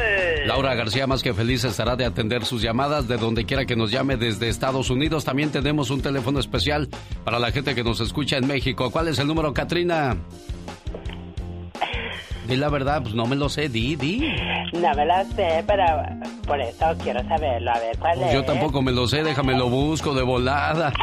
ya lo tengo aquí. Es el 01800 681 8177. 01800-681-8177 para que la gente que nos escucha en Mexicali, en Sonora, Tamaulipas, la gente de Ciudad Juárez, Chihuahua, como estamos en Tijuana, estaremos más que felices de recibir su llamada la mañana de este viernes 3 de julio del año 2020. El genio Lucas, el show. Se termina una semana más. Y desgraciadamente en muchos hogares hay mucha tristeza, mucho dolor, debido a que muchos familiares han fallecido al COVID-19. Pero hay otros que también se han ido y desgraciadamente pues dejando un hueco, un dolor grande en la familia. Nuestras condolencias a la familia del prospecto mexicano Alejandro Rusito González. Era un boxeador que tenía 21 años, con una marca de 15 ganadas, 0 perdidas, 11 por la vía del knockout. Desgraciadamente el muchacho falleció a causa de cáncer. Descansa en paz y un abrazo para sus familiares. Y el cáncer. El hombre se interesa en ir a conocer qué hay en Marte, qué hay en la Luna, qué hay en otros planetas. Yo creo que si todo ese dinero, toda esa energía se invirtiera en encontrar una cura al cáncer y tantas otras enfermedades, sería de mucho más provecho. Sara saltó de su asiento cuando vio salir al doctor del quirófano. Le preguntó, ¿Cómo está mi hijo, doctor? Va a ponerse bien, ¿verdad? ¿Cuándo lo podré ver? El doctor dijo ceremoniosamente, Lo siento, señora, hicimos todo lo que estuvo a nuestro alcance. Sara dijo consternada, ¿Por qué, doctor? ¿Por qué a los niños les da cáncer? ¿Es que acaso Dios ya no se preocupa por ellos? Dios, ¿dónde estabas cuando mi hijo te necesitaba? El doctor dijo, una de las enfermeras saldrá en un momento para dejarle pasar unos minutos para que acompañe los restos de su hijo antes de que sean llevados a la universidad. Sara pidió a la enfermera que la acompañara mientras se despedía de su hijo. Recorrió con su mano su cabello rojizo. La enfermera le preguntó si quería conservar uno de los rizos de su pequeño. Sara dijo que sí. La enfermera comenzó a cortar el rizo. Después de haberlo hecho, lo puso en una bolsita de plástico y se lo dio a Sara. Sara dijo, fue idea de mi Jimmy donar su cuerpo a la universidad para ser estudiado. Dijo que podía ayudar a alguien más. Eso es lo que él siempre deseaba. Yo al principio me negué, pero él me dijo, Mami, no lo usaré después de que yo muera. Y tal vez va a ayudar a que un niño disfrute de un día más junto a su mamá. Mi hijo tenía un corazón de oro. Siempre pensaba en los demás y deseaba ayudarlos como pudiera. Sara salió del hospital infantil por última vez después de haber permanecido ahí la mayor parte de los últimos seis meses. Puso la maleta con las pertenencias de su hijo en el asiento del auto junto a ella. Fue difícil manejar de regreso a casa y más difícil aún entrar a una casa vacía. Llevó la maleta a la habitación de su hijo y colocó los autos miniatura y todas sus demás cosas, justo como él siempre las tenía. Se acostó en la cama y lloró hasta quedarse dormida, abrazando la pequeña almohada de su hijo Jimmy. Despertó cerca de la medianoche y junto a ella había una hoja de papel doblada. Abrió la carta que decía, Querida mami, sé que vas a echarme de menos, pero no pienses que te he olvidado o he dejado de amarte solo porque ya no estoy ahí para decirte, te amo mamá. Pensaré en ti cada día, mamita, y cada día te amaré aún más. Algún día nos volveremos a ver. Si deseas adoptar a un niño para que no estés tan solita, puedes hacerlo él podrá quedarse en mi habitación y podrá jugar con mis juguetitos. Pero si decides que sea una niña, probablemente no le gustarán las mismas cosas que a mí. Y tendrás que comprarle muñecas y cosas de esas. No te pongas triste cuando pienses en mí. Este lugar donde estoy es bonito. ¿Sabes? Los abuelos vinieron a recibirme cuando llegué y me han mostrado algo de acá. Tomará algo de tiempo verlo todo. Los ángeles son muy amistosos y me encanta verlos volar. Jesús no se parece a todas las imágenes que vi de él, pero supe que era él tan pronto lo vi. Jesús me llevó a ver a Dios. ¿Y qué crees, mami? Me senté en su regazo y le hablé como si yo fuera alguien importante. Le dije a Dios que quería escribirte una carta para despedirme. Aunque sabía que no estaba permitido, Dios me lo concedió. Él me dio su papel y su pluma personal, solo para escribirte esta carta. Creo que se llama Gabriel el ángel que te dejará caer esta carta. Dios me dijo que te respondiera lo que le preguntaste. ¿Dónde estaba él cuando yo más lo necesitaba? Dios dijo, en donde mismo que cuando Jesús estaba en la cruz. Estaba justo ahí, como lo está con todos sus hijos. Esta noche estaré en la mesa con Jesús para la cena. Sé que la comida será fabulosa. Ah, casi olvido decirte, mami. Ya no tengo ningún dolor. El cáncer se ha ido. Me alegra, pues ya no podía resistir tanto dolor. Y Dios no podía resistir verme sufrir de ese modo. Así es que envió al ángel de la misericordia para llevarme junto a él. El ángel me dijo que yo era una entrega especial. Por eso estoy aquí, firmado con amor de Dios, Jesús y yo. Hoy día, haz una pequeña oración por las personas que cargan con este dolor y por las personas a quienes les va a pasar esto. Pide que Dios les libre de su carga, dolor y sufrimiento.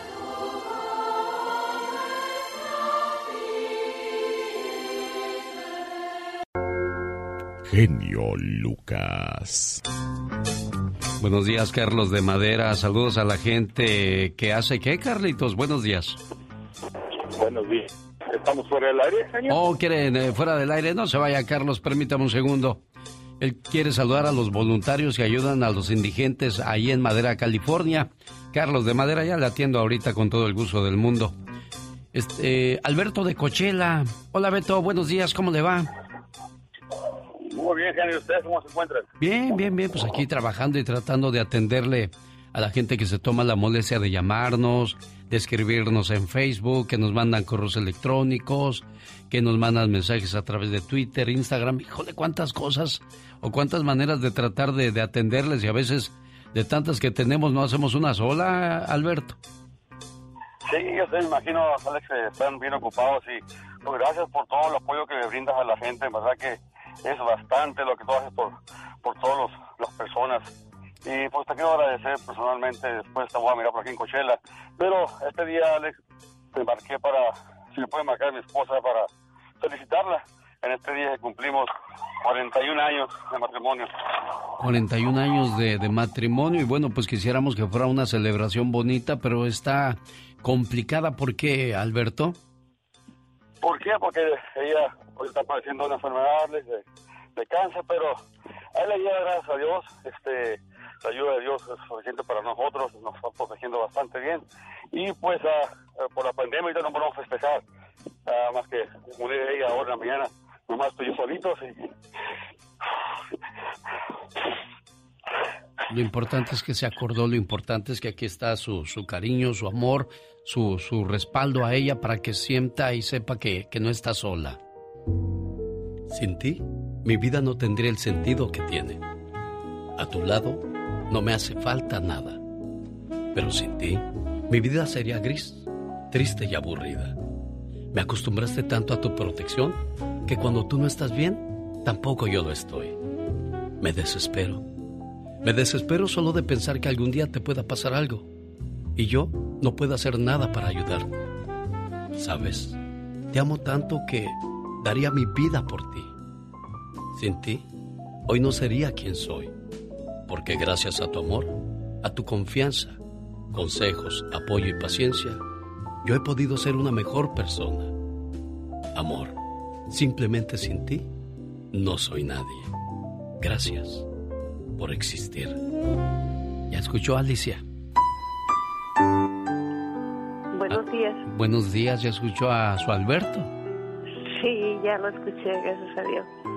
Qué bonito que, qué bonito que se acordó que hoy es su aniversario de bodas y que sigue siendo detallista y sobre todo pues es su brazo fuerte en la situación que atraviesa Alicia. Sí, creo que con la ayuda de Dios ahí vamos, gracias a Dios, ahí vamos saliendo adelante. Complacido con su llamada, Alberto. Muchas gracias, Alex. Muchas gracias. Este, de verdad, te agradezco. De nada y quiero pedirles un favor, que sigan felices por los siglos de los siglos. Amor. Felicidades Alberto y Alicia. El genio Lucas. El genio Lucas. El show. Oye Lupe, tengo una duda. ¿Es refugio tu mamá o tu papá? Es refugio Flores mi papá. no, Lupe. Sí, es refugio Lupe Flores. Papá. Sí. Se perdió la llamada de Lupe. Oh, se perdió la llamada. Hola, Lupe. Aquí estoy, todavía. Bueno, Lupe nos pidió una llamada para su señor padre, el señor Refugio, que está en la línea telefónica. Yo creo que se le cortó la llamada a su hijo. Lupe anda trabaja, anda bien trabajador, don Refugio. Aquí sentado. A ver, ¿qué fue? ¿Ahí me escucha? Sí. Sí, también yo escuchaba a Lupe. Bueno, me pidió un saludo, dice, por favor, me le llamas a mi papá y le dices lo mucho que lo quiero. Hoy amanecí con ganas de decirle eso. Hoy te quiero dar las gracias por haber sido mi padre. Decirte que te amo me queda pequeño. Creo que alguien debería inventar nuevas palabras para definir el agradecimiento a un padre, las cuales deben ir llenas de admiración, de devoción, de agradecimiento pero lo único que te puedo decir es que te amo. Pero ya lo sabes. Y quizá de tanto repetirte lo perdieron un poco de valor esas palabras. Pero cada vez que te lo decía era porque mi amor aumentaba cada día más. Quiero que lo sepas. No te amé en el pasado, tampoco en el presente, ni tampoco en el futuro. Porque lo mío es un amor sin tiempo. Tampoco tiene distancia. Es simplemente un amor puro, cargado de ilusiones lleno de promesas que no debemos de cumplirlas, porque se cumplieron todas al conocerte. Te amo, papá, como dos palabras que formaron una sonrisa en tus labios, como dos cielos llenos de colores que se reflejaron en tus ojos, como dos palabras infinitas que no deben dejar de sentirse. Amarte a ti, papá, en realidad fue un premio. Papá, por dejarme amarte yo te doy las gracias y te ofrezco mil años de amor y te lo entrego mandándote un beso hasta donde quiera que estés, desde el fondo de mí mismo. Te amo, papá, y no hay otra palabra para decirte lo grande que eres y fuiste en mi vida. Gracias por haber sido mi padre.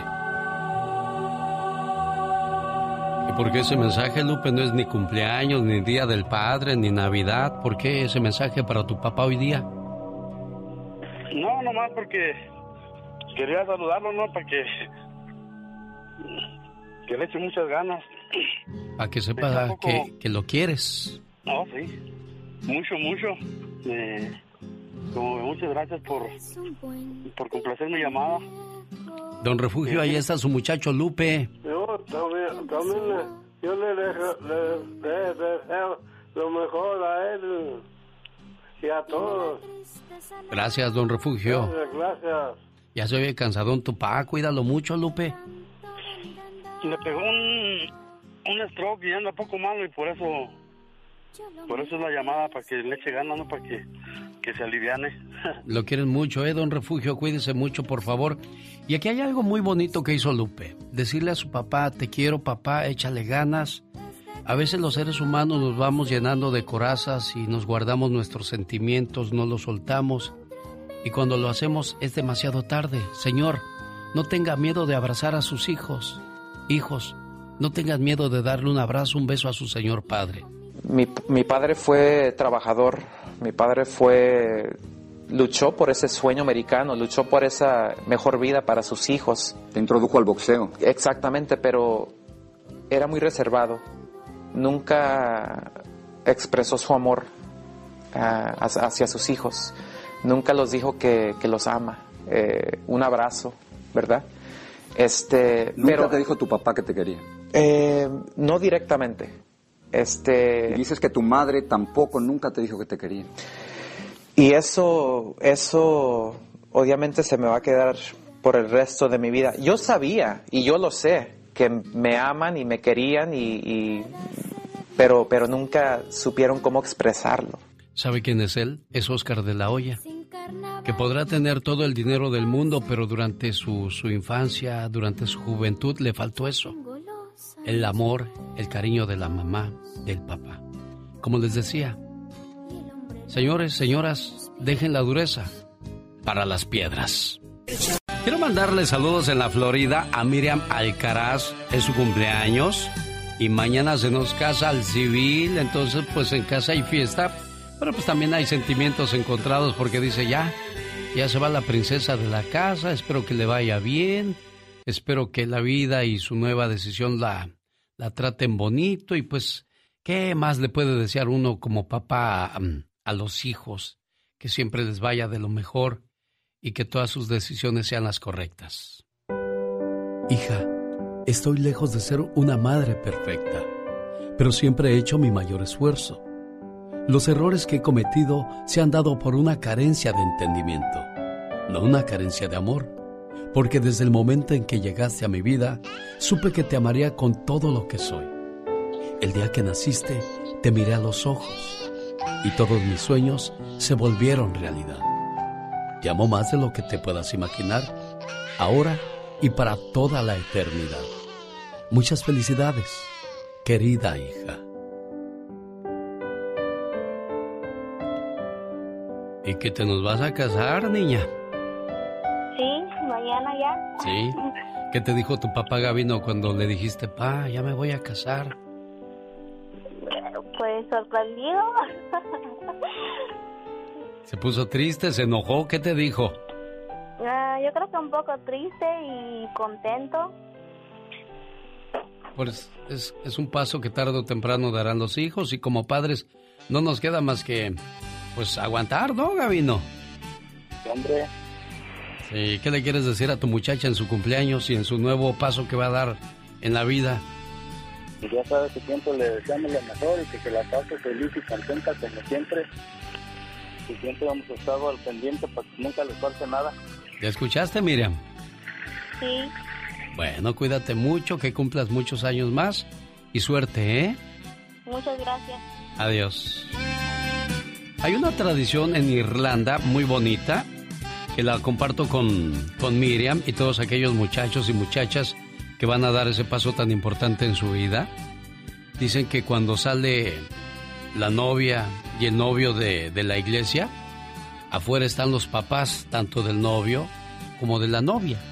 Y cada uno tiene una cuchara y un frasco de miel. Y al salir los novios de la iglesia les dan a cada uno una cucharada de miel. ¿Saben para qué?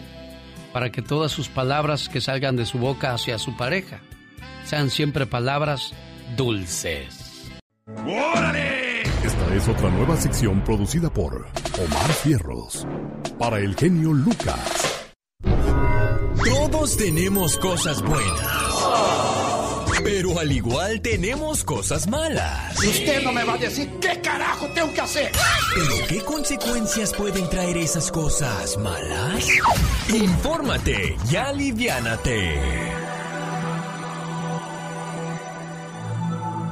¿Cómo destruir los pensamientos limitantes? Hay un listado de ejemplos. Yo no soy lo suficiente, no sirvo para hacer eso, no me valoran, no conseguiré lo que quiero. Todo me sale mal, me pongo enfermo con facilidad. ¿Para qué intentarlo? No funciona. Siempre tendré problemas de dinero. Yo no soy bueno para esto o aquello. Es que soy muy joven o muy viejo. Es que no pude terminar mis estudios. ¡Bruto focalicero! Existen multitud de creencias limitantes, con muchos tipos de significado, y todas dependen de las creencias de cada persona. Alguna de estas frases está instalada en ti. ¿Cómo cambiar las creencias limitantes? 1. Identifícala. 2. Encuentra el origen. Pregúntate de dónde viene, cómo llegó a mí, fue debido a una experiencia que tuve, o tal vez es algo que me dijeron. Una vez identificadas las creencias limitantes, sugestiónate. Al igual que una creencia limitante se instaló en tu interior debido a que lo estuviste repitiendo una y otra vez, ahora hay que hacerlo al contrario. Y 3. A empezar con el diálogo interior constructivo que te puede cambiar absolutamente todo. La verdad es que todo lo que necesitas para tener éxito está en ti. No estás roto, tu esencia tiene lo que se necesita. Divórciate de la mentira y cásate con la verdad. Y la verdad es que el mundo te necesita a ti. Comienza ya. Y recuerda, no está en lo que los demás dicen de ti, está en lo que tú te dices a ti. Muy bien, gracias Magdalena Palafox. ¿Sabías que en Nueva York existe una pizza de mil dólares? Los ingredientes incluyen caviar y langosta y se tiene que ordenar un día antes.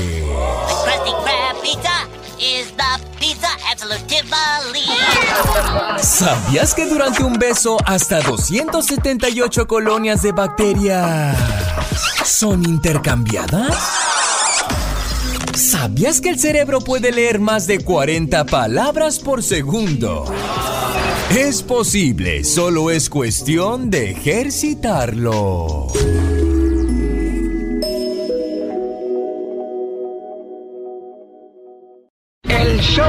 Genio Lucas presenta la nota del día para que usted se ría. A ver, díganme algo. ¿Han escuchado a un niño de 6 años hablar así? Homosexuales, lesbianas, gente depravada, cegada por Satanás.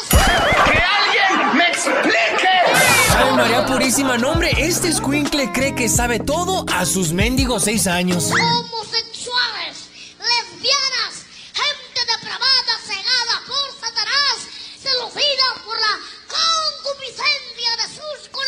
¡Producción! Les dije que me trajeran unos muditos y me traen estos desgraciados squinkles que dicen puras tonterías. Una reportera colombiana que andaba de mitotera por todas las calles del DF entrevistó a una doña que tenía su puestecito de café y jugos y por llevadita le pasó esto. Usted nos ofrece el rico cafecito de desayuno. Sí, cafecito granulado. También vende su juguito. Jugo de maracuyá y jugo de chicha morada. Con su limoncito, su piñita. Sí, así es. Señora, qué rico. ¿Usted cree en Dios? Sí. Ah, se intenta que Dios se lo pague. San Pedro se lo clave. San Pedro se lo clave. San Pedro se lo clave. Ay, nada más esta perversión me faltaba. Hombre, la doña se la alburió machina la reportera, pero por abusiva, queriéndose llevar el jugo de a gratis. Con su limoncito, su piñita. Sí, así es. Señora, qué rico. ¿Usted cree en Dios? Sí. Ah, se intenta que Dios se lo pague. San Pedro se lo clave. San Pedro se lo clave. No, no fue albur, no sean así.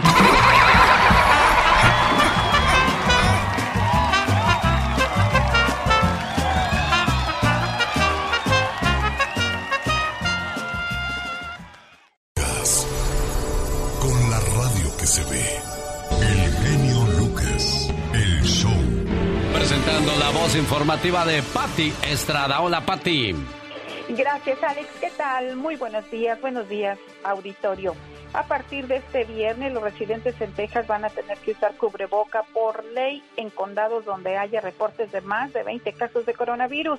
Así lo ordenó el gobernador de Texas, Greg Abbott. Quien sea sorprendido desobedeciendo la orden se le dará un aviso conocido en inglés como warning, pero si reincide será objeto de multas de hasta 250 dólares.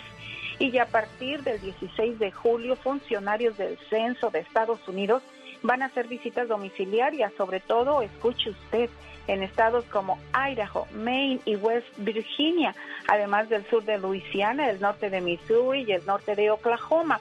Esto porque hay hogares donde aún no han contestado el cuestionario de conteo poblacional. Si usted dice, pues, eh, ¿cómo quiero saber si es una persona del censo? Bueno, irán plenamente identificado. Y si usted todavía tiene temor en abrir la puerta, pues conteste el cuestionario en línea y vaya a my2020census.gov, también está en español, o por teléfono 1-844-468-2020.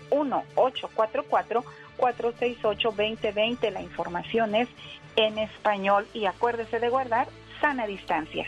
Oye, Pati, ¿qué pasó siempre con la invitación de la Cancillería mexicana para asistir a la, a la reunión de, de Andrés Manuel López Obrador y Donald Trump?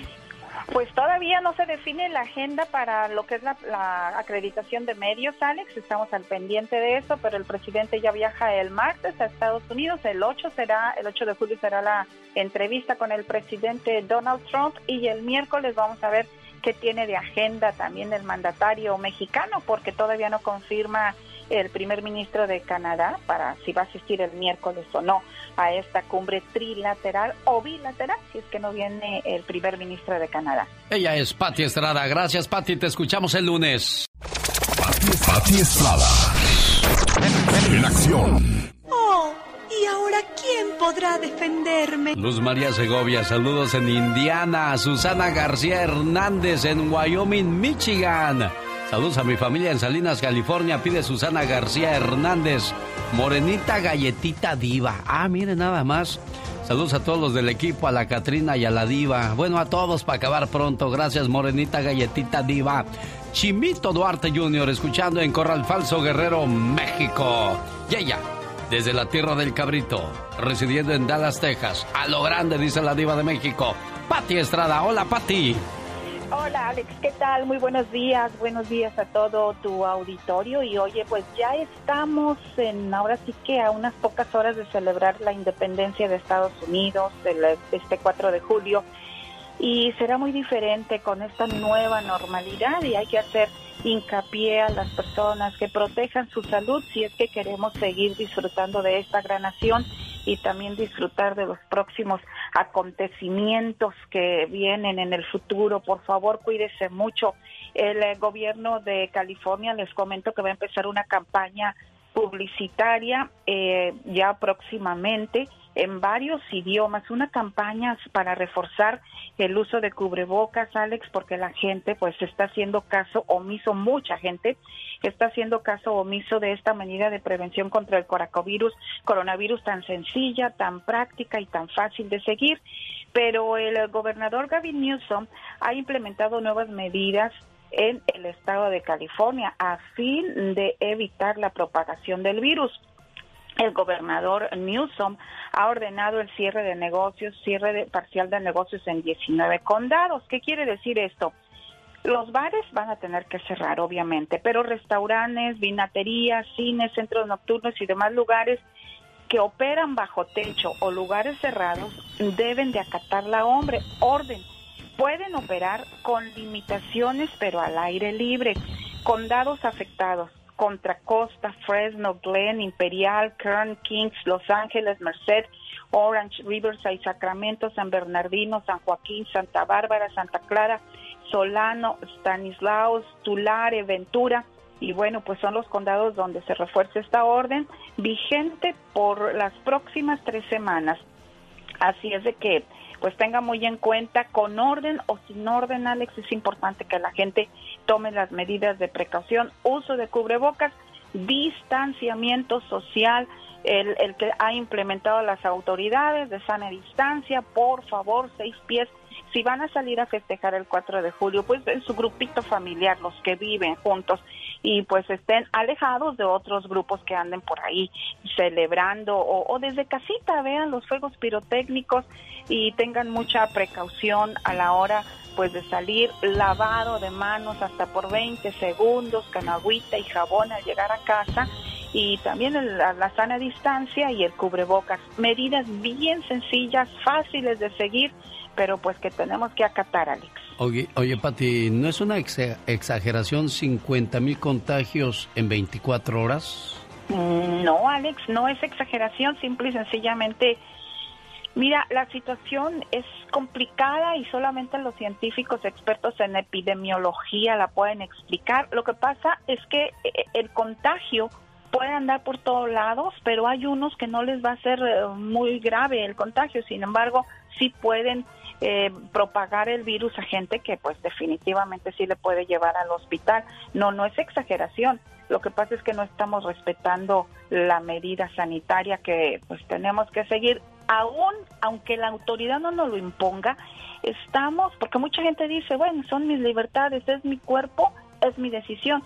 Pues sí, pero ante una situación de emergencia sanitaria en donde todos resultaremos implicados, si, eh, si alguien no se cuida, pues es importante que sigamos las medidas de prevención con o sin ordenanza del gobierno. Bueno, si usted tiene mascotas, ahora que hablabas de la celebración del 4 de julio y va a haber cohetes en algunos lugares, los animales, los perros, tienen el oído más sensible al ruido. Lo que para usted es motivo de celebración para esos animalitos es un infierno. Cada año durante las fiestas muchos animales desaparecen de sus hogares asustados por los truenos y el pánico. Tratando de escapar de este, causa que pierdan la vida, ya sea atropellados o, pues terminen perdiéndose de su casa ante la situación de las explosiones, Pati. Sí, hay que tener en cuenta, lo, sobre todo, como tú bien dices, los perros, hay que cuidarlos bastante porque se asustan con el sonido de las ambulancias, precisamente por lo sensible de, de su oído y más en este tiempo con los Así es de que cuide sus mascotas, cuide su casa, cuide su vida, porque también se registran algunos incendios, Alex, quemaduras. Hay personas que han resultado pues quemadas muy gravemente al tratar de detonar pólvora en esta celebración. Tenga mucho cuidado, hágalo con bastante precaución. El año pasado yo fui aquí a un área rural con una familia y pues había mucha precaución, pero sí se me hizo que los niños muy cerquitas andaban de donde prendían eh, la pólvora hay que cuidar bastante a los niños, cuídese usted porque queremos que tenga un sano y productivo 4 de julio para agradecerle nosotros, migrantes de este país, que nos da la oportunidad de vivir aquí. Muy bien, Pati Estrada, regresa más adelante con informaciones mientras tanto. Rosmarie Pecas con la chispa de buen humor. Qué bonito soy, qué bonito soy, cómo me quiero. Ah, ah, sin mí me muero. Ay, Jole, Cirelo, te avientas, pecado. Señorita Rosma. ¿Qué pachuca, mi corazón? Primer acto, Ajá. un hipopótamo pequeño. Segundo acto, un hipopótamo mediano. Tercer acto, un hipopótamo grandote. ¿Cómo se llamó la obra, amiguitos? Híjoles, no, pues no, Peca, la verdad no sé. ¿Cómo se llamó mi corazón? Hipocresía. el otro día, señorita Rosmar. ¿Qué pasó el otro día? Vi una gallina cruzar del otro lado de la carretera. Ajá, ¿y qué pasó? ¿Y sabe por qué lo hizo? ¿Por qué lo hizo? Para saber si era gallina y no era gallina. Rosmarie Pecas con la chispa de buen humor. Ay, ay, mírame, mírame, bésame, bésame, morenita. ¿Qué haces, Pecas? Estoy escribiéndome una carta a mí. Wow, corazón, ¿y qué te estás escribiendo, mi niño? No sé, ¿no ve que todavía no la recibo? El otro día fui a una fiesta de 15 años. ¿Y qué pasó en esa fiesta de 15? Nomás aguanté un mes y me regresé a mi casa. El otro día iba a comprar un perico. ¿Y por qué no lo compraste, Pequitas? Porque todavía estaba verde. Ay, sí serás. Rosmarie Pecas con la chispa de buen humor. El otro día estaba el señor acostado en la hamaca. ¿Y qué pasó, Pecas? Y que se cae, señorita Roma. Válgame Dios, Se cayó como a las nueve de la mañana. Ajá. Eran las doce del mediodía y no se levantaba nomás por flojo. Hasta para subirse a la hamaca era flojo. No, pues está grave, Entonces que le grita a su mujer. Mujer. Mujer. ¿Qué quieres? Ay, no me grites. Me alteras. ¿Qué quieres? No tienes a la mano la medicina contra el veneno de víbora. No, ¿por qué? Porque ahí viene una y creo que me va a picar.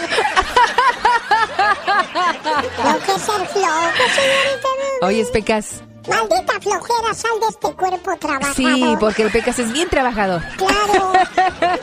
Oye, Pecas. Claro, señorita Román. Un borrachito se tropieza con un militar y le dice, disculpe, mi sargento. ¿Cómo que mi sargento? ¿No ve las estrellas? Ah, ok, ok. Disculpe, mi cielo. Disculpe, mi cielo. Échale, muy buenos días mi genio, ¿cómo andamos amigos? Feliz viernes, el primer viernes de julio y ahí le van sus saludos cantados, dedicados para Helen Bucio que cumplió 13 años y la van a festejar en Georgetown, California. Por Instagram nos escribe Normita R, saluda a Laura Catalán también Magdalena Carrillo, buenos días, ¿cómo está?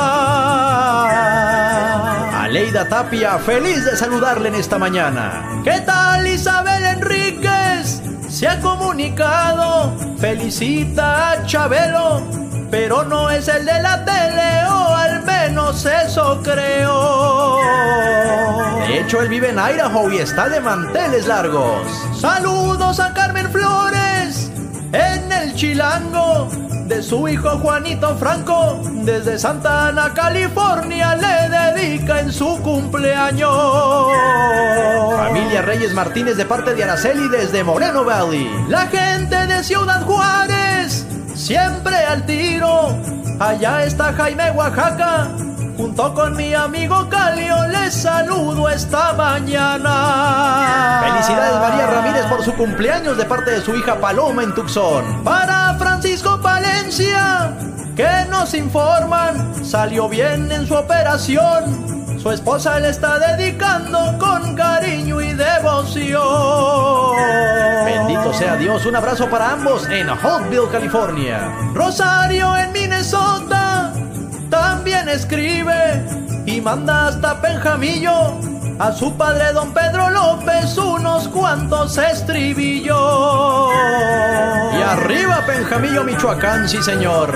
Muchas felicidades a Julio César Valenzuela y a Erika Bustamante por sus cumpleaños de parte de su mami Lilia Montes en Denver. La señora Petris Padrón y su hija Maggie cumplieron 62 y 26 años respectivamente. Saludos también para Martín Trujillo. Y por último para don Pedro Hernández, también de manteles largos allá en Libres, Puebla, nos dijo su nuera Gaby. ¡Felicidades! Amigos, celebremos el 4 de julio responsablemente. Hay que quedarnos en casa de ser posible. Búsqueme en Instagram como Gastón Mascareñas y escríbame a mi Twitter, arroba canción de Gastón. Un saludo para los buenos hijos, las buenas hijas que no les dan mortificaciones a su mamá, a su papá, se portan bien, estudian y procuran tener un buen futuro y ser buenos seres humanos. Pero desgraciadamente no todos piensan así o no todas piensan así. Tengo en la línea telefónica a una señora muy triste porque su hija de 18 años ya, ya se siente lista para volar de la casa. ¿A dónde va? Sabrá Dios. ¿Con quién se va a juntar? Dios la proteja, Dios la ayude. No nos queda más que decir eso, jefa preciosa. Una joven como tantas adolescentes de hoy en día se cansó del hogar y de las restricciones de sus padres. La hija rechazó el estilo de vida de la familia y manifestó, no me agrada su manera de ser, me voy de la casa. La joven se alejó del hogar, decidida a convertirse en una mujer de mundo. Sin embargo, no pasó mucho tiempo para que al no encontrar trabajo se desalentara, así es que tomó las calles para vender su cuerpo. Pasaron los años y su padre murió, su madre envejeció y la hija se enredó cada vez más en aquel estilo de vida. Durante todos esos años no hubo contacto entre madre e hija. La madre enterada del paradero de la muchacha se dirigió a buscarla a los barrios más bajos de la ciudad. Se detuvo en todas las misiones de salvamento solicitando un pequeño favor.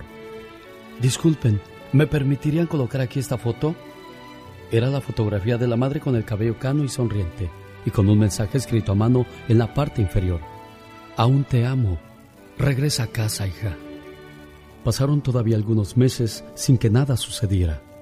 Pero un día, la hija recurrió a una misión de salvamento en búsqueda de comida. La joven se sentó distraída a escuchar la ceremonia religiosa. Dejó vagar sus ojos por el lugar hasta que llegaron al pizarrón con los anuncios y noticias de aquel lugar. En ese momento, vio la fotografía y pensó, ¿será mi madre? No pudo esperar hasta que terminara la ceremonia. Se levantó y fue a investigar. Efectivamente, era su madre, y ahí estaban esas palabras. Aún te amo. Regresa a casa, hija. De pie frente a la fotografía, la joven comenzó a llorar. Era demasiado bueno para ser verdad. Para entonces ya había caído la noche. Pero estaba tan conmovida por el mensaje que emprendió el camino a casa. Para cuando llegó, ya casi amanecía. Tenía miedo, por lo que con cautela se acercó a la puerta sin saber realmente qué hacer. Al tocar, la puerta se abrió por sí sola. En ese momento pensó que alguien habría entrado a robar a su casa. Preocupada por la seguridad de su madre, la joven corrió al dormitorio y la encontró ahí dormida. La sacudió para que despertara y exaltada exclamó, Soy yo, mamá, soy yo, he vuelto a casa. La madre no podía creer lo que veían sus ojos. Se jugó las lágrimas y se abrazaron. La hija continuó diciendo, me preocupé tanto por ti, mamá. La puerta estaba abierta y pensé que alguien había entrado a robar. No, hija, respondió la madre con dulzura. Desde el día que te fuiste, esa puerta jamás se volvió a cerrar. Cuando eras pequeña y estabas a mi lado, te protegía con mantas contra el frío de la noche. Pero ahora que eres grande y estás fuera de mi alcance, uno mis manos y te protejo con mis plegarias. ¿Le puedo preguntar algo, jefa? Sí. ¿La cuidaste mucho a tu niña desde que nació? Soy madre soltera. Le di todo, todo, todo. ¿Le diste de comer siempre? ¿Le compraste ropa? Sí. ¿Le diste consejos? Muchísimos. Tú hiciste tu trabajo como mamá, tú hiciste lo mejor que tenías que hacer. Así es que los hijos cuando crecen y toman sus propias decisiones ya no podemos influir mucho en ello, pero que a ti te quede la, la satisfacción de que fuiste buena mamá, amor. Pues sí, voy a esperar a que regrese. Ya le mandé un mensaje y le digo que Sí, les tenemos que pedir perdón como si nosotros hubiéramos hecho algo mal y cuando lleguen no hay que decirles nada porque los podemos ofender. Qué triste mentalidad de nuestros jóvenes, amor. Muchas gracias, genio. Si te estuviera escuchando tu hija, ¿qué le dirías? Ella no, ella no escucha el programa. Yo sé que no, Pero- pero si te estuviera escuchando, ¿qué le dirías como madre? que la voy a estar esperando. Ya le mandé el mensaje y le dije que que espero que le esté yendo bien, pero que no dude en regresar, que porque lo sea lo que sea, aquí voy a estar sin reproches y sin nada para ayudarle en lo que necesite. Y es que así somos los papás. No importa los errores, no importa lo que hagan nuestros hijos. Siempre estaremos ahí para ellos. Alex, el genio Lucas, con el toque humano de tus mañanas.